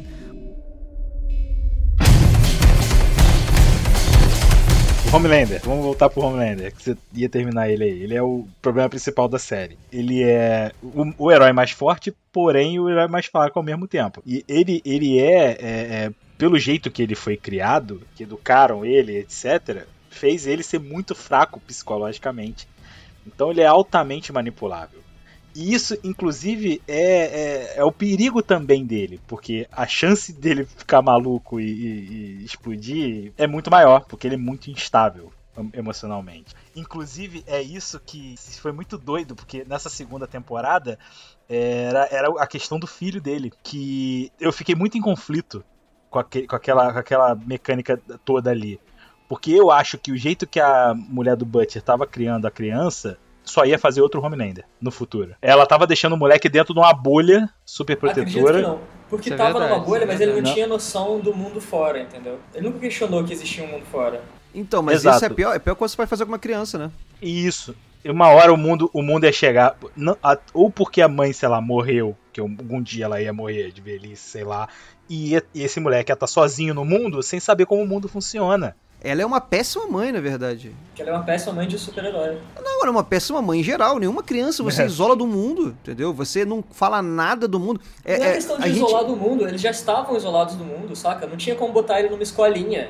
Mas ela não fala que existe maldade no mundo. Ela não fala que existe super-herói no mundo. Porque ela queria proteger ele. Não, super entendo, cara. Super entendo. E acho que Mas tá aí é que tá, cara. Você vai ter um filho e você enfia ele dentro de uma bolha pra ele não pegar nenhuma doença, pra ele não encostar com ninguém. Tá, mas outra coisa. Ó.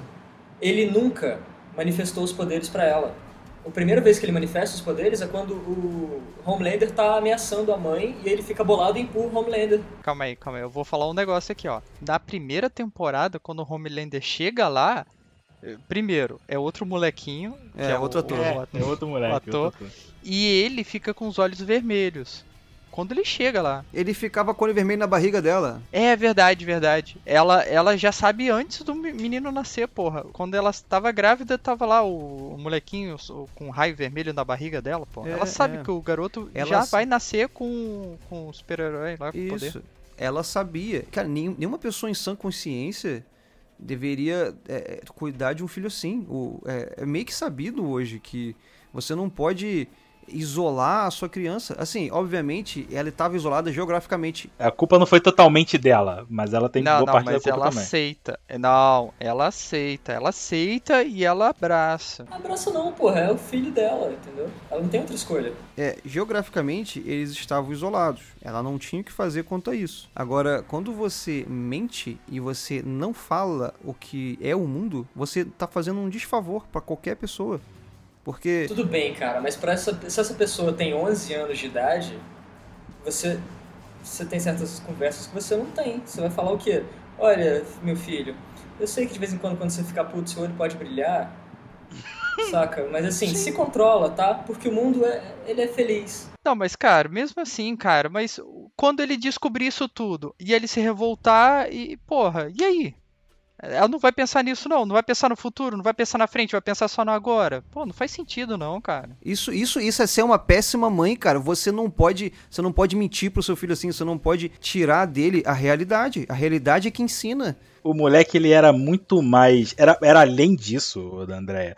Além dessa parte de que, ah, beleza, ela tava ali numa bolha, num ambiente que realmente não gerava perigo nenhum pro moleque. E realmente nunca, nunca ele ia ter ser confrontado com nada. Mas, assim, ela, ela fazia uma parada com o moleque até assim de, de coisas, é, diversões normais, entendeu? Ah, o moleque, vamos Ah, ali jogar bola. É, é, vamos ali jogar bola. Não, não, não pode jogar bola porque vai que eu torcer, o- vou torcer o pé aqui e vou morrer. Isso. Ah, eu tenho. Vamos, vamos, vamos passear no parque. Não, não, não. Que de noite eu recito aqui todos os estados do, do- dos Estados Unidos. Mas vem cá, vocês acharam isso fora do contexto? Não, a gente só tá falando que ela é uma péssima mãe. Porque eu acho que uma mãe que foi estuprada e foi mantida numa redoma, pra mim é o comportamento mínimo que ela teria, saca? Não, calma aí. Você tá falando que é totalmente acertável para a personagem da Becca. Isso. Exato. Então, mas você não tá falando que, tipo assim, é, a- é, a- é o correto a se fazer na situação dela. Você não tá falando isso, né? Ah, parecia que você tava falando isso, cara, por isso que eu tava meio bolado aqui já, velho. Não, só tô falando que é super condizente com a personagem e que é uma coisa que tá inerente aqui à realidade. Aí, aí a gente concordou totalmente. Porque assim, faz todo o sentido, claro. Faz todo o sentido ela ser Faz todo jeito. sentido e é, é- é uma personalidade de mãe que tá naquela situação que ela tá. Não, então assim, não é que faz todo sentido porque a gente não conhecia a Becca até então. É. A gente, não é tipo assim, para a personagem da Becca faz todo sentido. Na verdade, a gente, a gente é Uma introduzido a mãe Becca. que tá naquela situação, entendeu? Cara, então você tá falando que é, é, tipo assim, uma mãe naquela situação é certo fazer isso. Eu acho que não. Vai sempre fazer aquilo, É, né? não, eu acho que cada pessoa é uma pessoa. A Becca, pra mim, É foi uma óbvio que cada péssima pessoa mãe. É uma pessoa. Então, acho que a a Becca pra mim foi uma péssima mãe, porque mesmo numa situação como aquela, ela tem que fazer o melhor dela. Eu que meio que startei esse papo todo aí, porque eu queria falar outra coisa. Porque assim, beleza, ela, ela criou o moleque daquele jeito ali, e o Homelander chega, zoa com tudo, com toda aquela dinâmica ali, começa a in- introduzir o moleque, não, aqui ó, vamos pro parque, vamos pra, pro- pro comer no restaurante do pai, vamos ver filme. Que tua mãe não deixa você ver filme? Por que, que não deixa você ver filme? Vê o filme aqui do pai aqui, e não sei o que. Eu até concordo com ele. É, exatamente. E o moleque fica naquela e tem, assim, algumas paradas do Homelander ali que tu vê que ele tá meio que tentando do jeito dele, maluco, porque ele não tem tato nenhum, absolutamente. Ele tá tentando, em alguns momentos, ser um bom pai. Não, você vê, você vê que ele não tem o tato de. Naquela hora que ele empurra né, o moleque da, da casa, você vê que ele não tem aquele o Cê- contato. vocês com- acharam que ele tinha morrido? Eu achei que ele tinha morrido. Achei, achei. Não é que eu achei que ele tinha morrido, mas eu achei que ia dar muita merda, porque eu achei que o moleque ia, sei lá, quebrar um braço, ficar fudido ali, alguma eu, coisa assim, eu, entendeu? Eu já, eu já esperava que o moleque ia ter superpoder e não ia se machucar, tá ligado? Porque, porque super força e invulnerabilidade não, se- não são negócios que você liga e desliga. Não, mas a gente não sabia se ele tinha isso. A gente sabia que ele tinha olho brilhante só. A gente não tinha visto nada dele. Eu sempre assumi que ele tinha todos os poderes do pai. Não sei, é porque ele tem a mãe que não tem poder, velho. Ele pode ter um novo poder, enfim. Mas então, esse- essa parada que você falou do Homelander, eu. No início, pra mim, o que me passava era que o Homelander ele via o filho, o Ryan, mais como um, um troféu, uma coisa, um pet. Porra, uma eu ia coisa... falar isso, um troféu, velho. É, é tipo isso, né? Um ative ali. Isso, ele... tipo um Pokémon, ele queria evoluir o bichinho ali. E, e ele. esse- tanto que ele não, dele. É.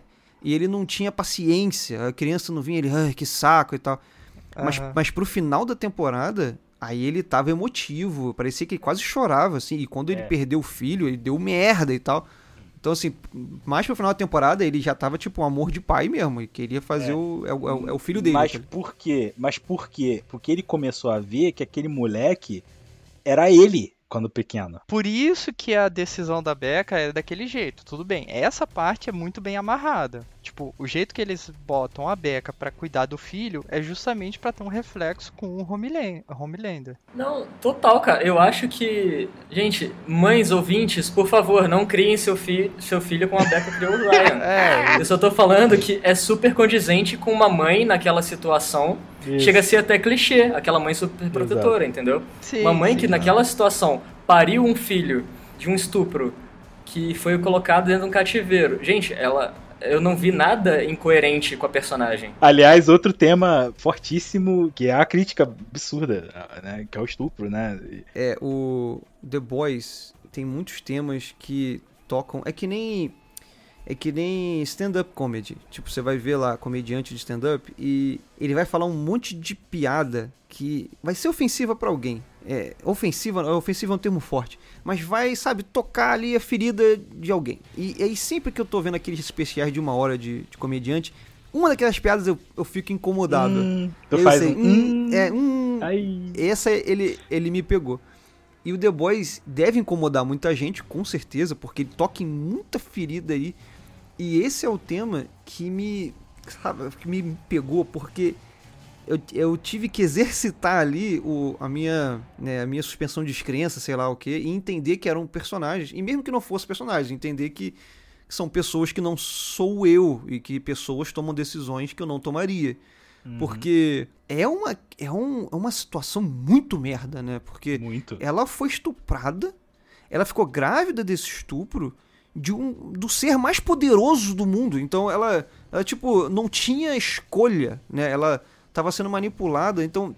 Só que além dela não ter escolha, ela quis sim ter o filho e ela amava o filho. E aí no, meio, no meio disso tudo você bota o Butcher, que ama ela e não ama o filho dela, mas pra ele ter ela, ele tem que amar também o filho. E no final ele é obrigado. Achei bem legal. Cara, isso é uma Isso é situação tão merda, tão merda É, que fica. é. Caralho. Mas vamos lá, tem uma hora que você vê que ele odeia o moleque, porque é, um super. É, não, to- total, antes. Mas ali, quando antes, o Ryan antes. acaba matando a Becca, velho, se não chega o Homelander, ele tinha matado o Ryan ali. Eu não sei o que ia acontecer, serinho, eu não sei o que ia acontecer. Porra, né? Ele, ele, ele é. virou no nível, né, leão, né? Ele ia pular em cima do garoto. Totalmente. trucidar, né? Pa- Parecia que sim, pelo olhar dele, né? E esse ator é muito foda, né? Total. Ele virou com aquela É o barra Cal ferro. Urban, porra. É a Puta única que pessoa que eu pariu. consegui ver na minha vida que conseguiu fazer o sorriso ao contrário do Dredd. porra. Sorriso ao contrário. Entendeu? Que é pra baixo, aquela cara puto assim, que é o smile triste. Entendeu? Ele conseguiu fazer aquela porra com a cara dele. Porra, Cal Urban, cara. Ele é muito bom mesmo, cara. Ele é muito bom, cara. E quando termina a série, você nota que ele agiu como um pai, né? Você até fica, cara, que maneira, né? Ele fala, que, o que que, eu- o que que eu te ensinei? Não seja um babaca, né? Don't be a cunt. Don't be a cunt. Don't be a cunt. Sensacional. Aí, só que quando ele vai embora, ele batendo papo com aquela mulher do FBI, é quase como se estivesse falando de alguém que não fosse filho dele, né? Tivesse falando assim, pô, o que É você porque acha que não vai é, dar né? dele? É, então, porque é, não verdade, não é, não é filho dele. Além de não ser, ele encara como se não fosse. Ele não, não adotou o moleque psicologicamente. É, então, não, mas por- durante cinco minutos você quase acredita. Porque ele pega o garoto no colo, porque ele ensina, porque ele conversa com o garoto na beira, ele dá o cordãozinho da, da beca pra ele. Aí você, pô, tá nascendo aí uma relação. Aí ele bota o garoto no carro e você, opa, não rolou porra nenhuma, não. Eu acho que.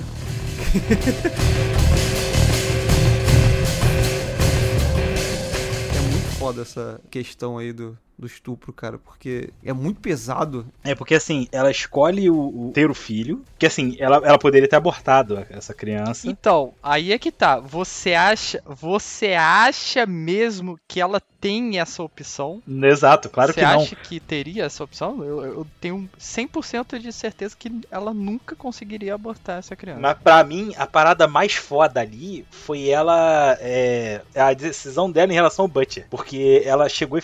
Beleza, não, pra, eu morri e eu não, vou deixar ele, vou abandonar o Butcher pra, pra virar mãe dessa criança agora aqui. Não, então, eu acho que até isso a VOT tem poder, porque a VOT não ia deixar ela voltar pro Butcher. Só que eu acho que a escolha dela foi, ela escolheu amar o garoto, porque ela tinha tudo pra odiar o garoto. Pra odiar aquele moleque. Ela é, ela é fruto de um estupro, de um. O amor de mãe é mais forte, né, cara? É uma parada. E tava acima do amor dela pelo Butcher. Porque ela falou, eu só vou com ele. E aí que, aí que, que me tocou, porque eu falei, filha da puta, ele é filho do retardado. Foge com o Butcher agora, filha. Eu fiquei muito puto. Eu sei, não, não, não pode ficar puto com isso. É, exatamente, exatamente. É, é foda, é muito bom, cara. E, e, inclusive, esse foi um dos meus maiores medos no final da primeira temporada. revelar que ela tava viva e com esse moleque vivo também. Porque assim, lá no final da primeira. Quando acabou a primeira temporada, né? Que, que o Butcher, você descobre que a mulher tá viva. E eu falei, porra, e agora? A força motriz do Butcher inteira na primeira temporada foi matar os super-heróis, matar o Homelander porque ele matou a minha mulher. E eu acho que eu quando aquela parada aconteceu e ela tá viva, eu falei, pô, acabou com o personagem do Butcher, não vai ter mais é, é, é, motivo, motivação. Pô, mas pra mim, pra mim a motivação dele agora era salvar ela, já que agora ela tá viva. Que isso? É, pra mim, ele era conivente no final da primeira. E isso, exato, não deixa claro que ela tava cativa. Foi mal, mas te troquei pelo Homelander. Exato, deu a impressão que ela tava de boa ali, ela resolveu, resolveu viver outra vida. Não, não, mas calma aí. Ela resolveu viver outra vida, porque ela não teve escolha. Copelo, o, o que deu a entender é que ela falou assim: tô bem aqui com o Homelander. Eu não Isso. quero mais o Butcher na minha vida. Eu tô bem aqui, tô feliz. O que deu a entender no final da temporada é que ela teve escolha e escolheu aquela vida. Ela nem fez cara de impactada. Pra mim foi tipo. Ih, caralho, meu ex tá aqui. Isso, exa exatamente. A cara dela foi isso. Eu, eu, eu cheguei a comentar isso com, com o D'Andrea, que eu falei assim: eu tinha gostado muito da minha temporada, mas eu falei com o D'Andrea naquela época. Eu falei, cara, porra, eu odiei o final. Mas D'Andrea, por que, que você odiou o final? Eu falei, porra, justamente isso que o, que o Anderson falou. A motivação do cara era a morte da esposa. Aí que tá, você odeia por antecedência, cara. Eu achei foda porque eu falei, caralho, então o que que vai mover ele? Olha só, tem uma coisa aí, essa parada do cliffhanger. Tudo bem, cliffhanger tem que existir? Tem que existir. Ou não. Senão não vem.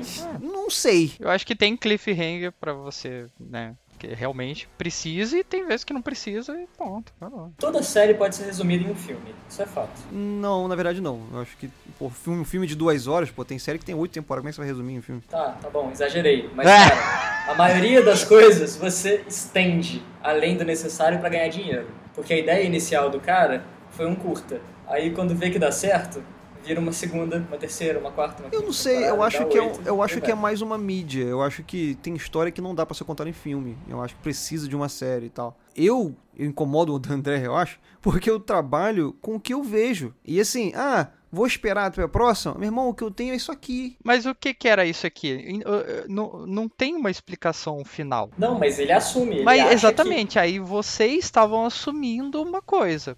Eu não entendi o porquê que vocês estavam assumindo uma coisa que ele não te explica. Não é, cara. Eu só, porque você não tá pegando o que eu falei. Eu falei, a Ah. motivação do Butcher era a morte da esposa. A esposa está viva, quebrou o Butcher. O que eles vão fazer com isso na segunda temporada, eu não sei. Mas eu não gostei. Não, mas aí, entre aspas também, tá? Então, depois Porque eu gostei. A motivação não era a morte da esposa. A motivação- A motivação era a esposa. A morte da esposa. É, mas ele, ele tinha certeza que a esposa estava morta. Exatamente. Ele acha que a esposa tá morta. Não, ele tinha certeza. Ele falou pro Huey, ou o Homelander matou ela, ou ela se matou. Pra mim tanto faz, porque continua sendo a culpa dele. Então, ele, ele só trabalhava com duas opções, e as duas a esposa estava morta.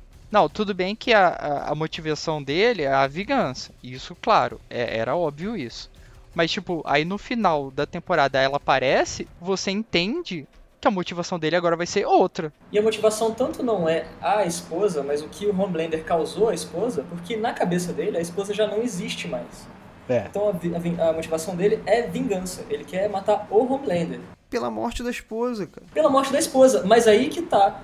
Ia cagar se falasse, não, o Homelander está cuidando da esposa dele. Então, aí, e você mesmo falou que o clima do final da primeira temporada é e meu ex. Aí, quando eu vi isso tudo, eu falei, pô, que merda, não curti. Foi isso, eu não gostei, não gostei. Aí quando vi a segunda, beleza, agora tá mais maneiro. Foi só isso que eu falei.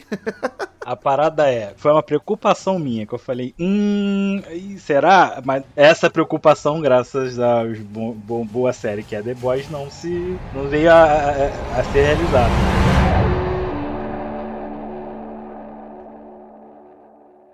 I'm the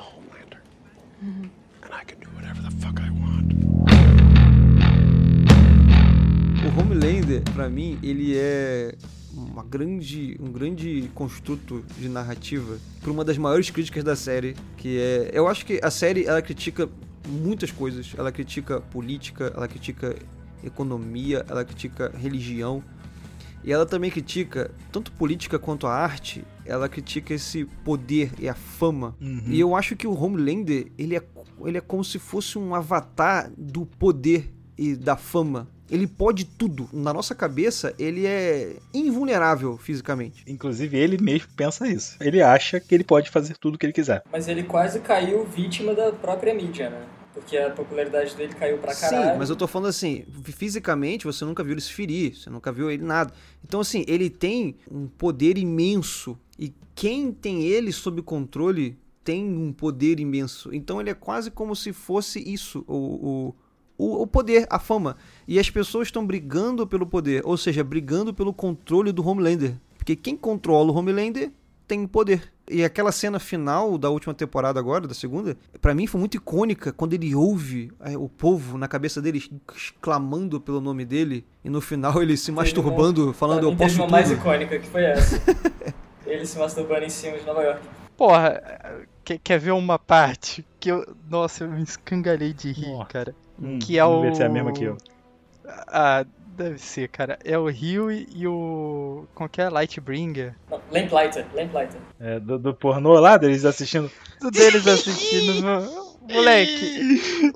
Não, vocês não têm noção. Eu tava vendo esse episódio no avião. Eu Nossa, tive isso você não assiste em público, cara. The Você Boy- não assiste em Tem, público tem episódio do The. Tem, tem episódio do The Boys que não dá pra assistir em público, não, filho. Pô, mas dá, logo esse que tem o Eu pornô de super-herói. de rir, velho. Eu fiquei assim, caralho, velho, eu não tô acreditando que eles estão fazendo isso, velho. Não, e o melhor, ele, ele falou assim, não, cada um no seu lado aí, vai, pra- assiste aí. Não, Eu- não, vocês repararam o cara que tá vestido de Homelander, que eu não lembro o nome do, do personagem no filme pornô, mas o Homelander tem a águia, né, no ombro. Ah. Vocês perceberam que são as pirocas? Não, não vi. eu não consegui ver muito essas cenas, eu tava pulando, que eu tava desesperado no avião, pulando pra ter Eles têm pirocas no ombro, cara.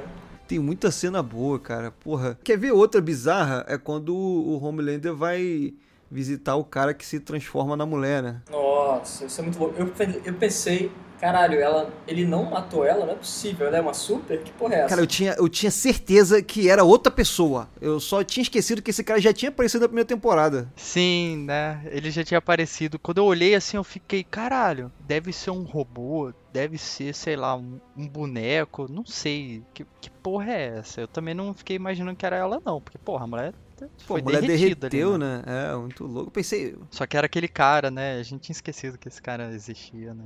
Pô, quando ele vira o Homelander lá, pô. Mas pra mim a cena, a cena mais chocante e a cena mais engraçada da série não é nenhuma dessas. É o Hum, não? maluco. Não, o maluco da rola lá do. do o rolão gigante. Ah, O Sausage, como é que é? Happy Sausage? puta! é, Rap Sausage. Caralho. dele. Maluco, como eu É o hentai, daquilo, é o bicho. cara hentai, mano. Caralho, mano, eu ria muito, moleque. Eu tive que pausar o episódio pra parar de rir daquela merda, porque eu tava rindo Cara, muito. Então, e o pior, tu, tu tinha sacado antes dele falar? Eu acho que eles falam até antes, na real. O Mother's Milk ele fala, caralho, que volumão é aquele ali? Então, depois vem um tentáculo e pega ele. Aí eu, eu, eu não tinha. Eu pensei assim, caralho, essa porra parece uma. Essa porra parece uma piroca. Parece uma rola. Pô, tá parecendo uma falei, rola, pô. Aí Não, você- mas eu não, eu não liguei, eu não liguei os personagens, tá ligado? Você não ligou o corpo à cabeça, não? Não, não liguei o corpo à cabeça, exatamente. Porque eu falei, exatamente, a minha reação foi exatamente essa, ué, isso parece uma rola, maluco. Aí eu fiquei Eu, olhando, eu pensei, ué, que porra é essa? Essa É, porra me- tá me sacaneando? Que merda é essa? é, Esse dedo aí, É, parece um é, décimo esse primeiro dedo, cara. é, aí eu, aí daqui a pouco, e aí a, a reação foi daquele meme do, do, do velhinho, that's a penis, é, exatamente, foi tipo isso. Falar nisso, a Kimiko nessa temporada achei foda. Tanto a Kimiko quanto Mother's Milk quanto o French deram mais um pouco de, de backstory pra eles que eu achei que complementou legal. Pô, os The Boys todos ficaram excelentes, cara. Ficaram todos muito bons. O background do French é, é excelente, é maravilhoso. Justificou, inclusive, a, a parada que é muito foda, porque ele. a- aquela frase, que, que é esse diálogo entre ele e o Mother's Milk lá, que ele fica. Que o Mother's Milk fala, pô, por que tu nunca contou isso pra gente? A gente teria parado de te culpar. Aí ele fala, e quem disse que eu queria que vocês parassem de me culpar? Porque ele não para de se culpar, então ele. É, é exato, ele não se perdoou, então ele não quer que os outros perdoem ele. Exatamente. É muito foda. Mother's Milk, o pai dele também, deu a motivação pra ele, né? Falou por quê. E a Kimiko, ela sempre ela é tratada como. Ela é uma personagem coadjuvante. Tudo dela é de personagem como coadjuvante, mas tem um arco inteiro dela ali. Você descobre um irmão, você acompanha ela com o irmão, você, ela perde o irmão. E sabe, ela cresceu muito nessa série. Achei sensacional. Eu, ta- eu fiquei muito bolado quando a Stormfront quebrou o pescoço dela. Falei, caralho, não é possível que ela vai morrer aqui. Por um segundo eu fiquei bolado, mas no segundo seguinte eu lembrei que ela tinha regeneração e eu. Ah tá. Pois é. Mas eu, eu não tava confiando muito, não. Eu achei que ela tinha partido dessa.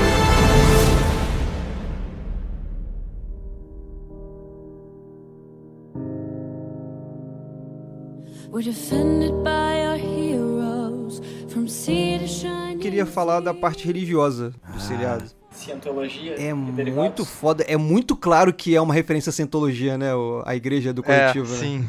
Tem duas partes religiosas. É, a da primeira temporada e a da segunda. é. Isso, exatamente. Eles, eles, eles fazem duas críticas a duas religiões diferentes aí. A primeira temporada é mais uma coisa mais abrangente, é meio que religião, né? Religi assim, meio que, meio que referencia a religião do oeste, que é cristã, mas acho que é mais voltada a criticar o- os charlatões que exploram os fiéis, né? Que é aquele, aquele herói é lá. exatamente isso. O herói Jesus lá, o que estica o braço. Isso, Caralho. exatamente. pra- pra- Total, e que tá na, tá na boate depois. e- E exatamente. o- acho que na primeira temporada é mais a relação da religião com a prole. Isso, isso. Com a galera que tá é, acreditando naquela, naquela crença ali. Isso. E a segunda temporada é mais uma relação entre a religião e os representantes daquela religião. Os bispos e derivados, sacou? É, é muito engraçado essa parte da, da segunda temporada da religião, que é, que é claramente a cientologia. A Thalita falou isso, né? Ela falou, caraca, é, é aquela religião lá do Tom Tom Cruise. Cruise, Tom né? Cruise. Tom Eu falei, é, pô, é isso É. mesmo, é cientologia. E é muito engraçado aquela bebida que eles ficam fresca. colocando Sim, é fresca. fresca lá. Caralho, eh, tem alguma coisa naquela porra? Você fica. Caralho, será que tem? Eu, eu, tô, eu tô muito na dúvida se tem alguma coisa naquilo, cara. Cara, fala daquilo na primeira, porque eu não lembro. Eu acho que não, cara. Não, então, a fresca pra mim, tá, assim, na minha cabeça, na minha concepção, ficou bem óbvio, novamente, como um. Um, mais símbolo, né? Não, é, um símbolo do, do roteiro ali pra dizer. Quem bebe quer dizer que está aceitando aquela, aquele, aquele condicionamento mental, aquela lavagem cerebral do culto, né? Entendi. Porque tem uma hora que o Edgar, ele fala, não, não quero essa merda não, porque... o Edgar, ele é bem uma bosta." veemente, ele, é, ele tá acima disso, ele não vai aceitar aquela lavagem cerebral. Quem aceita, Uhum. Entendi, quem entendi. aceita beber é quem tá aceitando é, essa... A religião esse- em si, né? Isso, é. E é engraçado, tipo assim, você tá falando religião, eu tenho muito mais uma ideia de culto, essa... É, sim, sim. Muito mais culto do que uma religião em si, né? É, e cara, é, isso me pegou muito, porque eu, eu li muito sobre cultos. Porque eu sofri, sofri muito com isso. E é certinho, cara. Por exemplo, o, a igreja é a igreja da coletividade, né? Do, a igre- Isso. igreja do coletivo. Do coletivo. é. Ela faz como um culto mesmo. Ela vem quando você tá fraco, quando você tá precisando de ajuda. ela oferece uma ajuda, que é a fresca, né? A fresca é pra você, né, beleza, você aceita isso aqui? Aceitar, aceitar, Então, aceitou. é, Então, então, tá então vem comigo. É, ela, quando você aceita e entra, ela te isola do mundo. Você tem que viver pra ela. Você tem que cortar as suas amizades de quem Você não tem faz que fazer parte o que daquele ela culto. quer. Exatamente. E, e, e os seus amigos que antes eram e passam a não seguir, agora tem que ser seus inimigos. Tem que odiar aquelas Sim, pessoas, sabe? É tudo muito Eles culto. mostram isso quando o Deep ele não pode escolher a, a esposa dele É. e quando aquele gavião, sei lá, o cara, o cara arqueiro lá, ele, É, o arqueiro, águia, sei lá. né, eles falam, não, agora esse cara aí, a- a- o Deep, pô, esse cara me ajudou, ele é mó maneiro e tal. Não, esse cara não é maneiro não, ele é um filho da É. puta. E ele fala, Ih, não, é Ao verdade, mesmo não. tempo mostra o quanto que o The Deep é filho da puta. Também. Ah não, cara, gente boa. Não, não, mas pensando bem, ele tinha mesmo uma personalidade tóxica. Cara, sensacional. Ele do lado do E-Train. Ah, o E-Train, você fez merda do Deep. Eu nunca gostei dele, eu odeio ele. Não, mas a sua merda foi boa. Não, pô, você, você é foda, cara. Você é meu amigo. É, essa- É muito é bom. muito bom. Cara, o Dipper é muito bom, cara. Eu Ah, choro é de rir com ele. velho. Não, ele, ele conversando com as guerras dele. Nossa. Nossa. Mangina, Guerra não. Mangina. Mangina, Mangina. Mangina. Muito bom, cara. Muito bom. Agora, essa, esse episódio dele. Que, que o episódio tá rolando, de repente corta pra essa entrevista dessa, da mulher. Aí. Ah, Não tá, entendi tá. nada, né? Nesse episódio eu não entendi nada, viado. Eu não tava entendendo nada. Eu Falei, caralho. Aí, aí rola o episódio. Aí, não, que meu ex, que não sei o que. Aí, aí pum, cortava. Eu, cara, o que, que foi isso, brother? Aí, beleza. aí tu continua vendo. Aí, de repente, era entrevista pra mulheres pra ser noiva dele, tá ligado? Não, Caralho, e ele querendo pegar a mulher que Ah, era mo- toda sensual, né? A gostosa. A gostosa, a gostosa. Mas não pode A ela. gostosona. É, Não, não, é obviamente a mais boring lá, tá ligado? Agora, tem, tem outra coisa é, que eu vi sobre Fresca. Tem duas coisas, na verdade. Eu tava vendo que a Fresca é, era isso, né? Mas agora o, o, o showrunner falou que vai ser uma coisa recorrente em todas as temporadas, enfim. A gente já não sabe se vai ser só isso mesmo ou não. Agora, ela também é uma referência ao... Mas é, é mais que um... Não é folclore porque é real, mas ao imaginário americano do... do. Os americanos têm um, um- um dizer que é... Eu não vou beber esse Kool-Aid.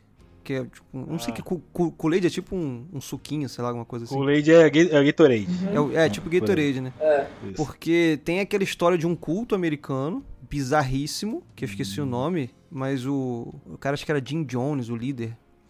E ele foi meio que descoberto. é, ele, ele- tipo, teve um repórter que foi até lá, o culto, tinha, sei lá, mil pessoas lá. E ele, o repórter começou a, a- a desvendar as merdas que estavam rolando lá. E aí os cultistas mataram ele. E aí o, o- o líder ficou desesperado, falou, fudeu, vou ser preso. Aí ele, ele, vendo que ia dar merda, ele botou veneno numa bebida lá, mandou todo mundo beber. E aí os cultistas, né, meio que, pô, eles seguiam cegamente ele, eles não sabiam o que que tinha, todo mundo bebeu e morreram 900 pessoas é, envenenadas. Caralho, e virou, virou gente, tipo... é, o- faz parte da história americana essa parada. Virou esse, esse ditado de, pô, é, desse eu não bebo não. É meio que você dizer, pô, essa parada aí eu não, eu não, eu não vou não. Doideira pra caralho. E esse maluco, né? O a- Alastair, não é isso? É, a Laster, a Dana. É, que é o, o, o- o líder da É. parada, tá ligado? Quando ele chega também, né? Que ele vai manipulando os outros, né? Que começa a ver o lado obscuro da parada, né? Que assim, não, beleza, tô aqui contigo. Você vai voltar pro The Seven. Mas ó, tu vai ter que fazer isso aqui pra mim. Ah, mas eu não concordo. Não, mas então, se tu não concordar, eu vou botar isso aqui na. na- na- vou vazar isso aqui. E ele meio que usando o poder dele pra ganhar força e um monte de coisa. Faz uma chantagem até no Edgar, tá ligado? Não funciona, mas tenta fazer, faz chantagem com todo mundo. Ele vai ali mexendo os pauzinhos dele, é muito doido. Tu vê que co- começa, a igreja da- do coletivo começa como uma grande piadona e uma grande crítica, assim, que tu fala, cara, esses caras doidos do caralho. E depois ela toma um tamanho que é absurdo, assim, que tu fala, caralho, tá, porque tá quase batendo de frente com a Voight, assim. Mas assim, essas paradas que você falou são muito cientologia mesmo, assim, 100%. Porque a cientologia ela é famosa por ter um dossiê de todo mundo que segue pra ter o, como, como, como chantagear caso a pessoa comece a reclamar publicamente. E a Caralho. cientologia tem uma parada que ele- isso é, isso é conhecido já publicamente, que eles chamam de fair game, que é se você sai e fala mal, eles se veem no direito de fazer o que quiser com você. Eles espalham, espalham mentira, é, destrói a sua carreira, destrói a sua reputação. Que é o vídeo lá do arqueiro. Exatamente, exatamente. É muito doido, é um ataque muito direto ao culto, é bizarro. Mas vem cá, já podemos partir pra Victoria Newman? Vamos, vamos falar dela, que é o final, né? A gente tá falando do aqui líder do culto, mas ele explode a cabeça. a cabeça Ah, dele sim. explode no final. Pô, antes de falar dela, que porque tem uma hora que explode a cabeça antes, antes, antes. É, várias horas, né? Não, a primeira, a primeira, que é a mulher do, do, Do FBI, FBI. lá, né? Da, da, da CIA, FBI, sei lá. O que, que vocês estavam pensando? Eu não entendi nada. Eu, eu sabe o que, que eu achei? Não, mas você pensou em alguma coisa, o que, que vocês pensaram? Não, eu não saquei, mas eu imaginei que assim, estão querendo acabar com o FBI e estão poupando os The Boys. Porque quem explodiu a cabeça da Reyna podia explodir a cabeça do French e de todo mundo que tava ali. Não, sabe o que, que eu achei que era? Eu achei que era uma parada tipo Esquadrão Suicida. Tava na cabeça dela que se tivesse detectado uma Porra, parada. pensei isso mesmo. Pra mim era, era a VOT, tinha alguma coisa na cabeça dela, tipo, porra, ela tá falando algumas coisas aqui que não era pra ela falar. Pum, apertou o botão e morreu. Pra mim, Eu o que eu pensei também. antes é, é tipo o Black Noir jogou uma bomba. Caralho! Caralho! Porra! explodiu ela. E, e pra mim, porque pra mim o Black Noir ele é o, o agente da Vault. Sim, sabe? sim, É ele que sim. resolve as merdas. Sim. Mais do que o Homelander. É ele que bota, ele que suja a mão pra resolver as paradas. E aí naquela hora pra mim eu falei, cara, eles tacou alguma coisa, uma shuriken com, uma C4, e alguma coisa explodiu ali. Shuriken com a C4. Ah, meu irmão, tem, tem, tem superpoder no seriado, meu irmão. Pode tudo nessa porra. Por, por mim, não duvido, não. É, mas o maluco era ninja mesmo, puta merda. Mas o que ficou pra mim é que, tipo, mataram ela. Não mataram ninguém dos The Boys. Isso, exato. Poderiam ter matado. Porque eles estavam tão vulneráveis quanto. Essa, essa parte dessa cena é muito boa, o Rio botando a mão na cabeça assim. ah, ah, É, tipo, vamos explodir também! é, desesperadão, viado, muito Cara, bom. mas isso muito prova muita coisa, porque a Victoria, É. ela tinha que estar ciente de que eles tinham feito contato com uma mulher da CIA. Essa mulher Isso. sabe muito, né? É muito Sim. louco. Ela. Sim, total. Ela já tá na, na, na bolsa ali da Mallory, né? Pois é, e, a, e, a, e ela usa a Mallory e a Mallory usa ela, né? É, é É, é vice-versa. uma pessoa dentro do Congresso que pode representar eles, entendeu? Porque a, a Mallory e o- os The Boys ali, eles são a margem do FBI, né? É. Uhum. Eles não podem pôr Não, nenhuma. a, a Mallory tá Eles, fora, tipo, né? A Mallory, ela tá aposentada. né? É a galera marginal. É. Então, pra mim, eles usam ali a Victoria Newman como uma pessoa dentro do Congresso que pode levantar essa bandeira. Tanto que é ela que, quando o Homelander aparece no meio daquele, daquele povo todo que ele imagina que vai matar todo mundo, né? É a Victoria Newman que tá, faze tá fazendo um pronunciamento ali. Ela que tá com o microfone. É o comício dela É, ali. É o comício dela. Ele pega o microfone dela e fala. Tipo, ela é a voz contra a Vault. Mas aí você vê que não é contra a Vault, é a favor.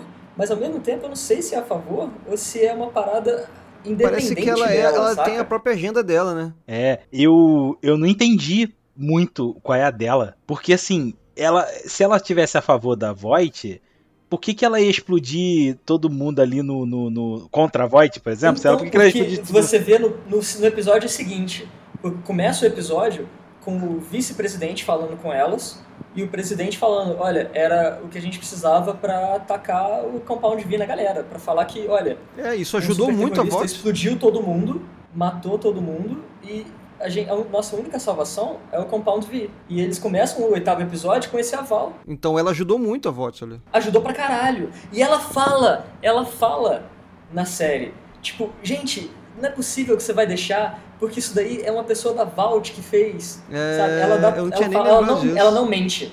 Não, mas ela então, não mente pro vice-presidente, ela fala a verdade.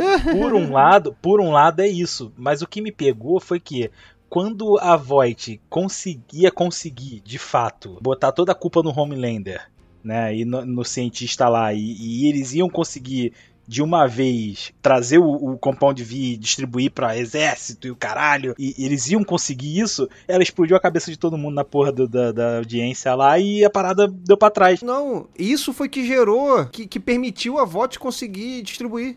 Exato. Caralho. A audiência era contra a Vault. Eles conseguiram o, o médico lá, que eu não lembro o nome dele, mas Vangenball. O Vogenball. É, aquilo, aquilo ia fuder a voz completamente. Isso, ele era testemunha ocular, foi ele que criou, Foi ele que criou o Homelander. Pô, ele ia botar a boca no trombone. Essa é sinistro. Porque o, o Butcher ameaçou ele, entendeu? É. É, é isso aí. Aliás, falando em Butcher de novo, né, e, e, e Wagenbau e etc., é a faceta é, é, escrota do Butcher, né? Pegando chazinho, nossa, faz tempo que eu Isso. não tomo um chazinho gostoso. Aí olha pra ele assim, É, tipo, ali ele, ele fala. quase tipo, rosnando pro cara. é, eu vou matar a tua filha se tu não for lá. é, é, é. Não, mas ele foi nessa intenção. Exato. Ele foi E nessa ele ia. intenção. Ele não, ele não tinha outro pensamento. Ali não, ele- ali não era uma chantagem, não. Não era uma É. chantagem assim, tipo, ele não era uma ameaça. Não era uma ameaça. Ele falou, ele, ele vou, eu vou matar mesmo. E a gente sabe que ele mataria. É também porque o cara que criou, é o cara que criou o Homelander, cara. Ele mataria com certeza. Sim, sem dúvida.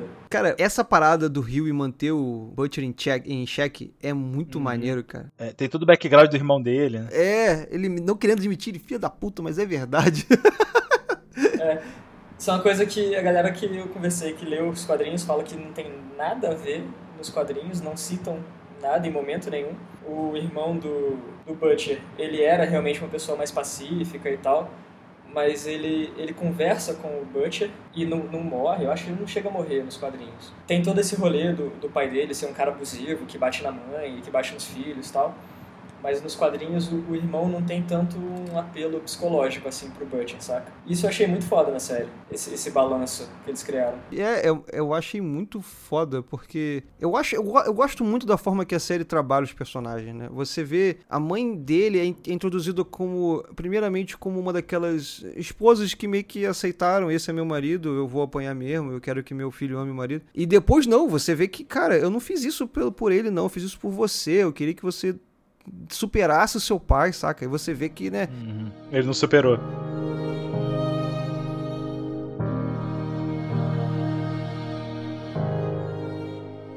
tem a outra coisa do Butch, a tia dele, mano. Ah, sensacional! O clichê da velhinha traficante da ambrosia, tá ligado? É Total clássico. ambrosia, ambrosia, é isso, Caralho, cara. É a velhinha é da muito ambrosia. demais essa porra, Meu nome não cara. é Johnny. É, Fato. é? É muito bom Fato. isso, cara. E assim, outra cena foda do Butcher também é a dele com o Edgar. Que ele vai lá Sensacional. e ele, que, que ele fala: Você é um bastardo é, sem coração. Fala pro Edgar. Aí ele fala: São negócios, são só negócios. Eu só não entendi como é que o Butcher consegue agendar uma conversa com o Edgar. Né? Então, mais aquele plot hole que a gente é, ignora. a gente só né? ignora, né? Não, claro que não. Porque o, o, o Edgar sabe, porra, o cara é o meu principal inimigo, é o, é o cara que eu tô procurando e ele quer falar comigo, alguma coisa tem. O Edgar não é burro. Mas como é que ele consegue? Ele tem o telefone do Edgar ali? Não, ele liga na Vogue. A Vogue tem um telefone público ali que todo mundo sabe, porra. Ele liga pra Voight e fala: Meu nome é William Butcher, eu quero falar com o Edgar. É, e vai passar. Então, se eu ligasse, eu, eu ia conseguir também. Você é um Zé Ninguém, você não ia conseguir falar, mas ele é não, o mas se eu falasse assim, eu sou o Butcher, nego ia acreditar. Ih, caralho, é a 15 pessoa que liga hoje falando que é o Butcher. Vou passar de novo pro, pro Edgar.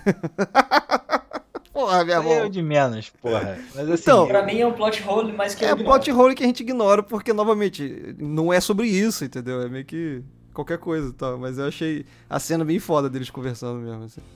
E, inclusive, depois, o, eu achei que o Butcher não ia fazer, que é não honrar com o acordo, né? Ele resolve salvar o garoto pela beca. eu achei que ele ia entregar o moleque também. Eu também. Eu achei que ia manter a palavra até o final. Quando ele mente pra ela, ele fala com certeza. Não, então, mas aí que tá. Ele ia até um certo ponto ali, ele, ele ia entregar lá o moleque, né? E a Beca conhecia ele, manda ele jurar, né? É, jura pela hora- alma do teu irmão, cara. Jura pelo teu irmão. E ele jura, mas ali ele, ele tava. Ele ficou, ele, ficou mexido. Ele jurou o fake, né? Ele- não foi ali que ele mudou de opinião, não. Ele Foi muda de opinião na hora lá, quando ele vê o moleque e ela se abraçando e o caralho. Ele muda de opinião ali.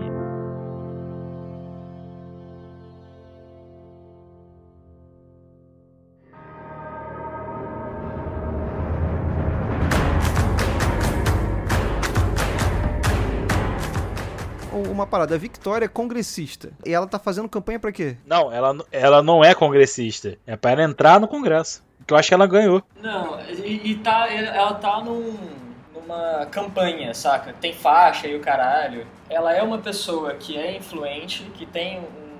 Como é que fala? Uma galera que apoia ela, mas eu acho que ela ainda não tem o poder que ela precisa dentro da política. E é isso que ela tá almejando.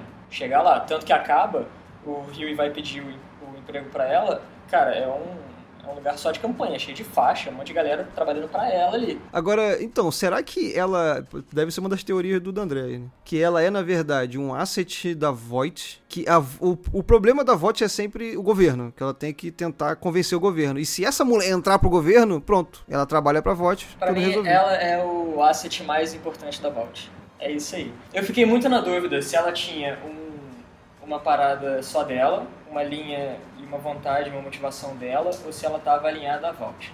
Mas depois parando pra pensar, toda a galera que ela matou, inclusive Ajudou a os Vault, próprios supers ali, ajudou a Vault, saca? O tempo inteiro ela tava a favor da Vault. Ela matou aquela agente do FBI no começo que tava pra mostrar qual era todo o rolê da Vault, que ela ia falar sobre aquele, não lembro o nome que eles dão, asilo, sei lá. Hum. Mas ela ia falar sobre aquilo e a cabeça dela explodiu. Minhas teorias são as seguintes: ela é o asset mais poderoso da Vault, mas provavelmente ela tem alguma coisa, algum interesse escuso que ela vai batalhar em cima. E outra teoria é que a Stormfront volta junto com o Soldier Boy, que é a contratação da próxima temporada. O Soldier Boy, ele é tipo o primeiro Homelander. Ele era o Homelander antes de existir o Homelander. E a minha teoria é o seguinte, nos quadrinhos, eles usam o Compound V para dar um- uma ressuscitada na galera. O Lamplighter, quando ele é encontrado nos quadrinhos, ele tá no esgoto, na merda, praticamente morrendo. E aí ele toma uma injeção monstro de Compound V e ele volta como um super. Eu acho que ela pode voltar. E aí eu acho que tem a ver o gancho tanto ali da Stormfront, que eu acho que o arco dela foi muito importante para acabar em uma temporada só, junto com toda essa história do Soldier Boy, porque na série ele é um cara que tá tão datado quanto a Stormfront, saca? Mas na- a, sé- a série nem fala do Soldier Boy. Não fala dele, mas tem, tem cita, estátua dele. Cita, cita ele sim. Cita tem estátua dele. Ele não aparece como personagem, não aparece como uma pessoa, nem, nem como imagem, nem nada. Aquele aquele fanático da Stormfront que mata o cara ali da o atendente, que acha que ele é um super. Ele tem um pôster da Soldier Boy, do Soldier Boy e da Stormfront, que é a galera que tá mais ali na raiz, entendeu? Mais antiga, mais da raiz. Então ele vai estar velho, ou ele vai estar velho na série, ou ele também não Não. envelhece, tipo ela. Ele não vai estar velho, ele não envelhece, porque é o maluco do Supernatural. O, o- É, pode crer. Ou ele vai fazer o passado do filme.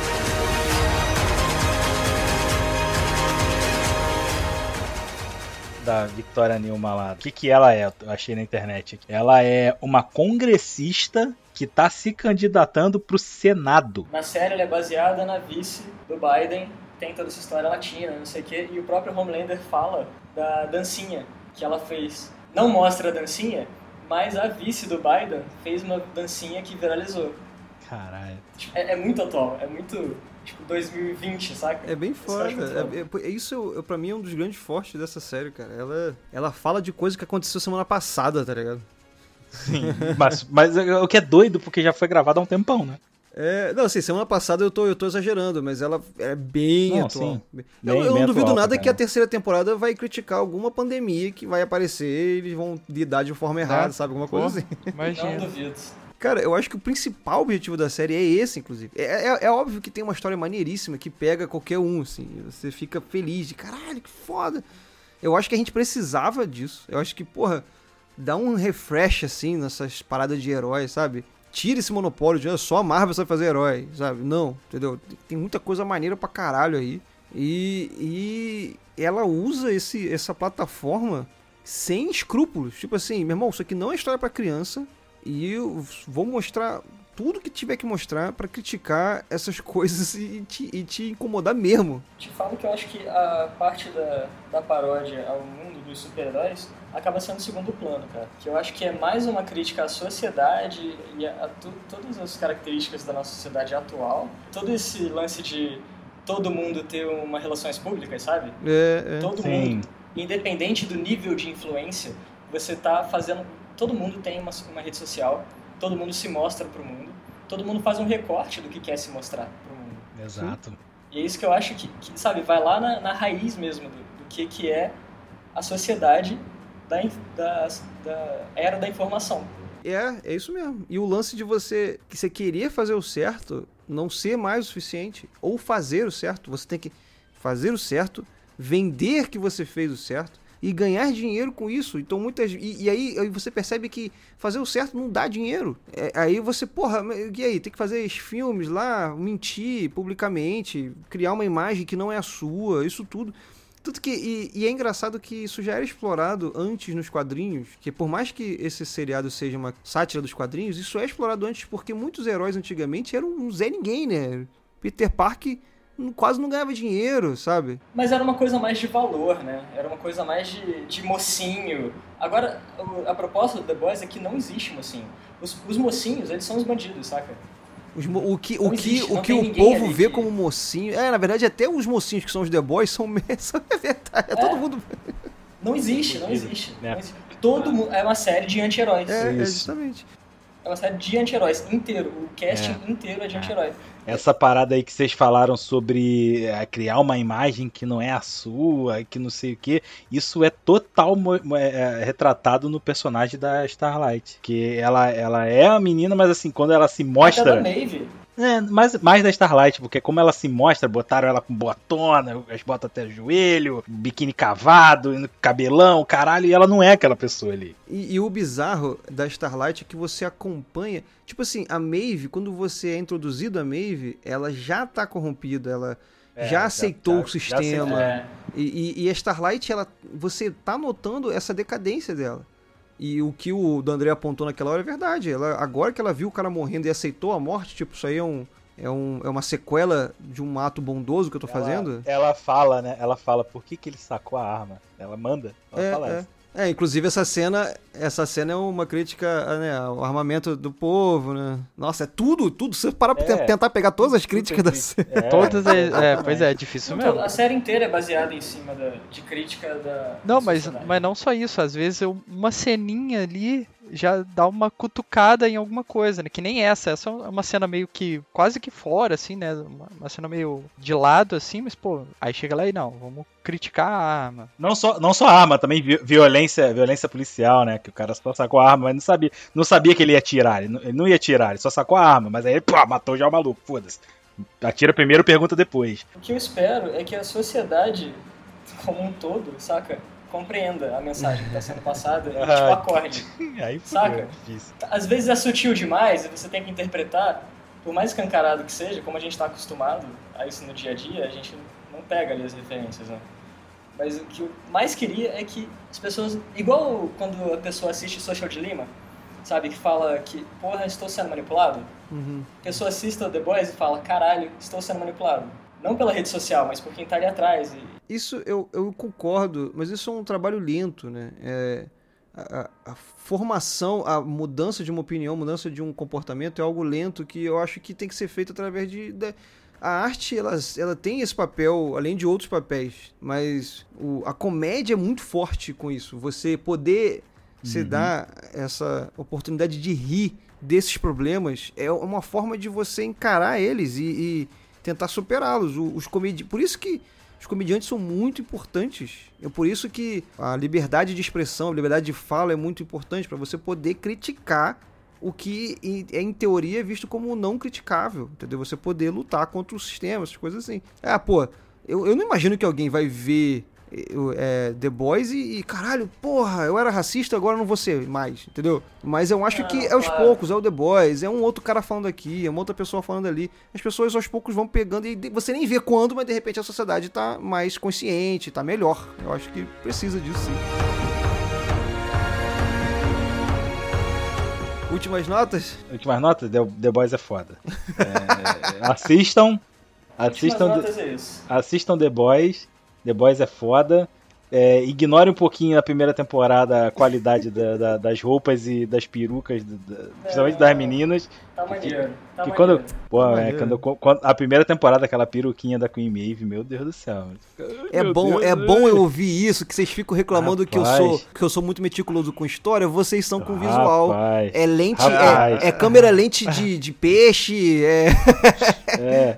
Ah, É- cara, é o peruca- olho é treinado pra isso, cara. peruca o olho de, treina- de- Porra, meu irmão. Câmera leite de peixe. Não, mas Leite a- o cabelo da Maeve na primeira cena, que ela para Ah! aquela van no braço, Tá sensacional. Você assiste aquele câmera lenta que tá sensacional. O que, câmera lenta? A peruca da Queen Maeve lá, É. quando ela para a van no ombro.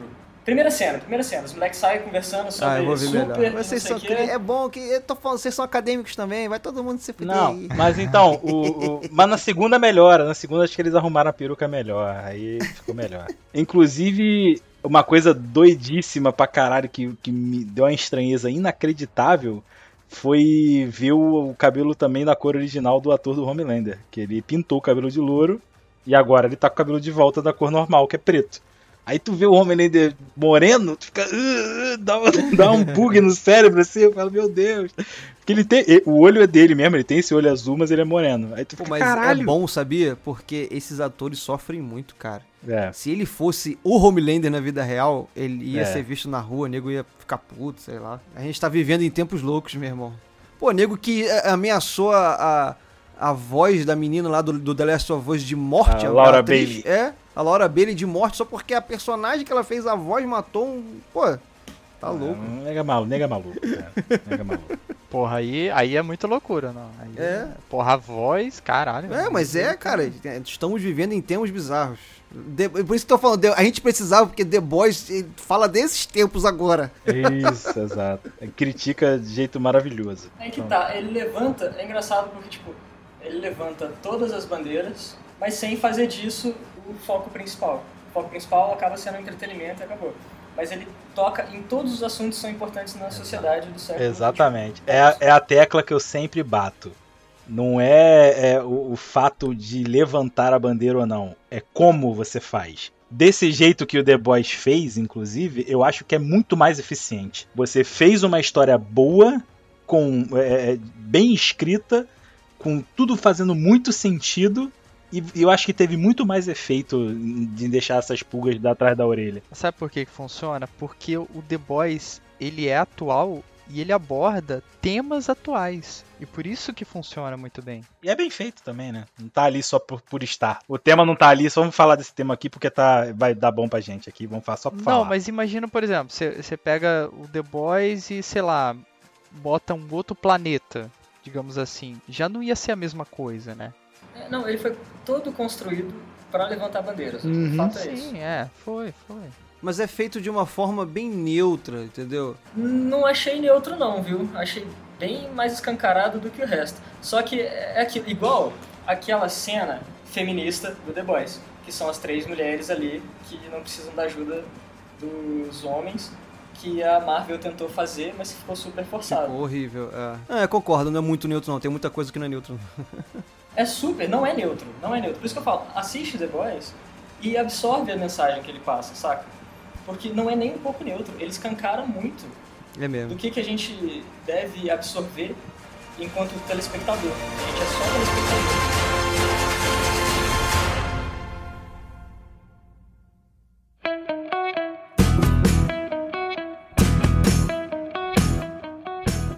A gente precisava falar bem de alguma coisa novamente, porque nosso último episódio foi sempre falando mal. Vamos falar de uma coisa Puta bem... merda, os dois últimos.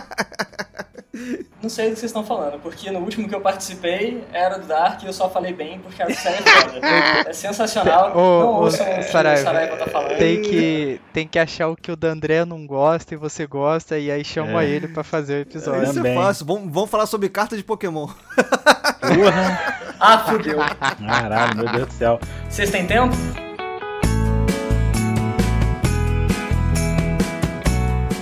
Esse foi mais um de nossos episódios, espero que tenha gostado.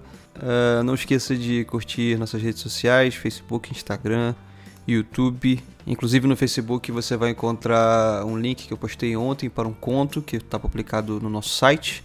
Um conto de minha autoria, que se você tirar um tempinho para ler e gostar, por favor, deixe comentários e deixe um feedback. Fica agora com um pouco dos bastidores desse episódio. Até mais.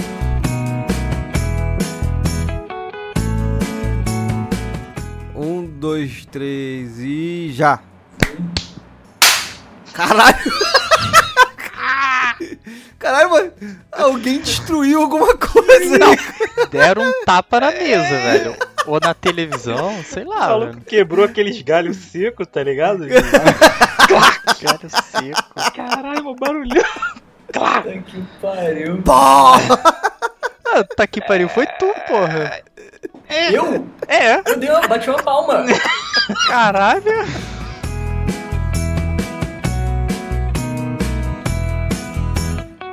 Vocês são muito. É. Como que é que fala o Eu nome? acho o contrário, eu acho que vocês se empreendem muito a algumas coisas que eu falo. Eu falo assim, odiei, odiei o final da primeira temporada. Aí fica meia hora discutindo por que, que eu odiei. Meu irmão, eu já falei que eu gostei da segunda.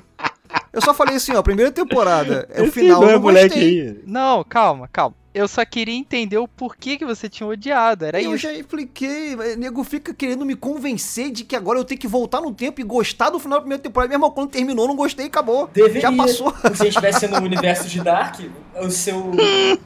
o seu Saraiva do outro mundo. Esse, esse eu episódio não visto. veio pra trazer paz entre eu e o André. A gente continua se odiando. O, aliás, É, é isso. aliás olha, que, olha que doido. A minha preocupação com o final da primeira temporada hoje em dia não existe mais por causa da existência da segunda. Isso, eu falei o que eu senti na época. É. É que nem, é que nem por exemplo, eu odiei o final de Dexter. Assim como, sei lá, mu- muita gente que conheço odiou também. Anunciou agora que vai sair mais uma temporada de Dexter com o mesmo ator. E se for boa? Aí, não, agora, é, desculpa aí, gente, que eu odiei o final da temporada. Não, é, porra, continuei odiando. Se sair outra e, e- Não, e cara, a gente só enche desfazer. seu saco porque você gosta das coisas erradas. É, vai se foder. gosta e desgosta É. pelos Maluco, motivos porra, errados. já- caralho, vocês estão- vocês estão muito loucos.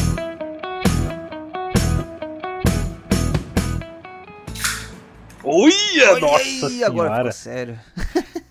Caralho.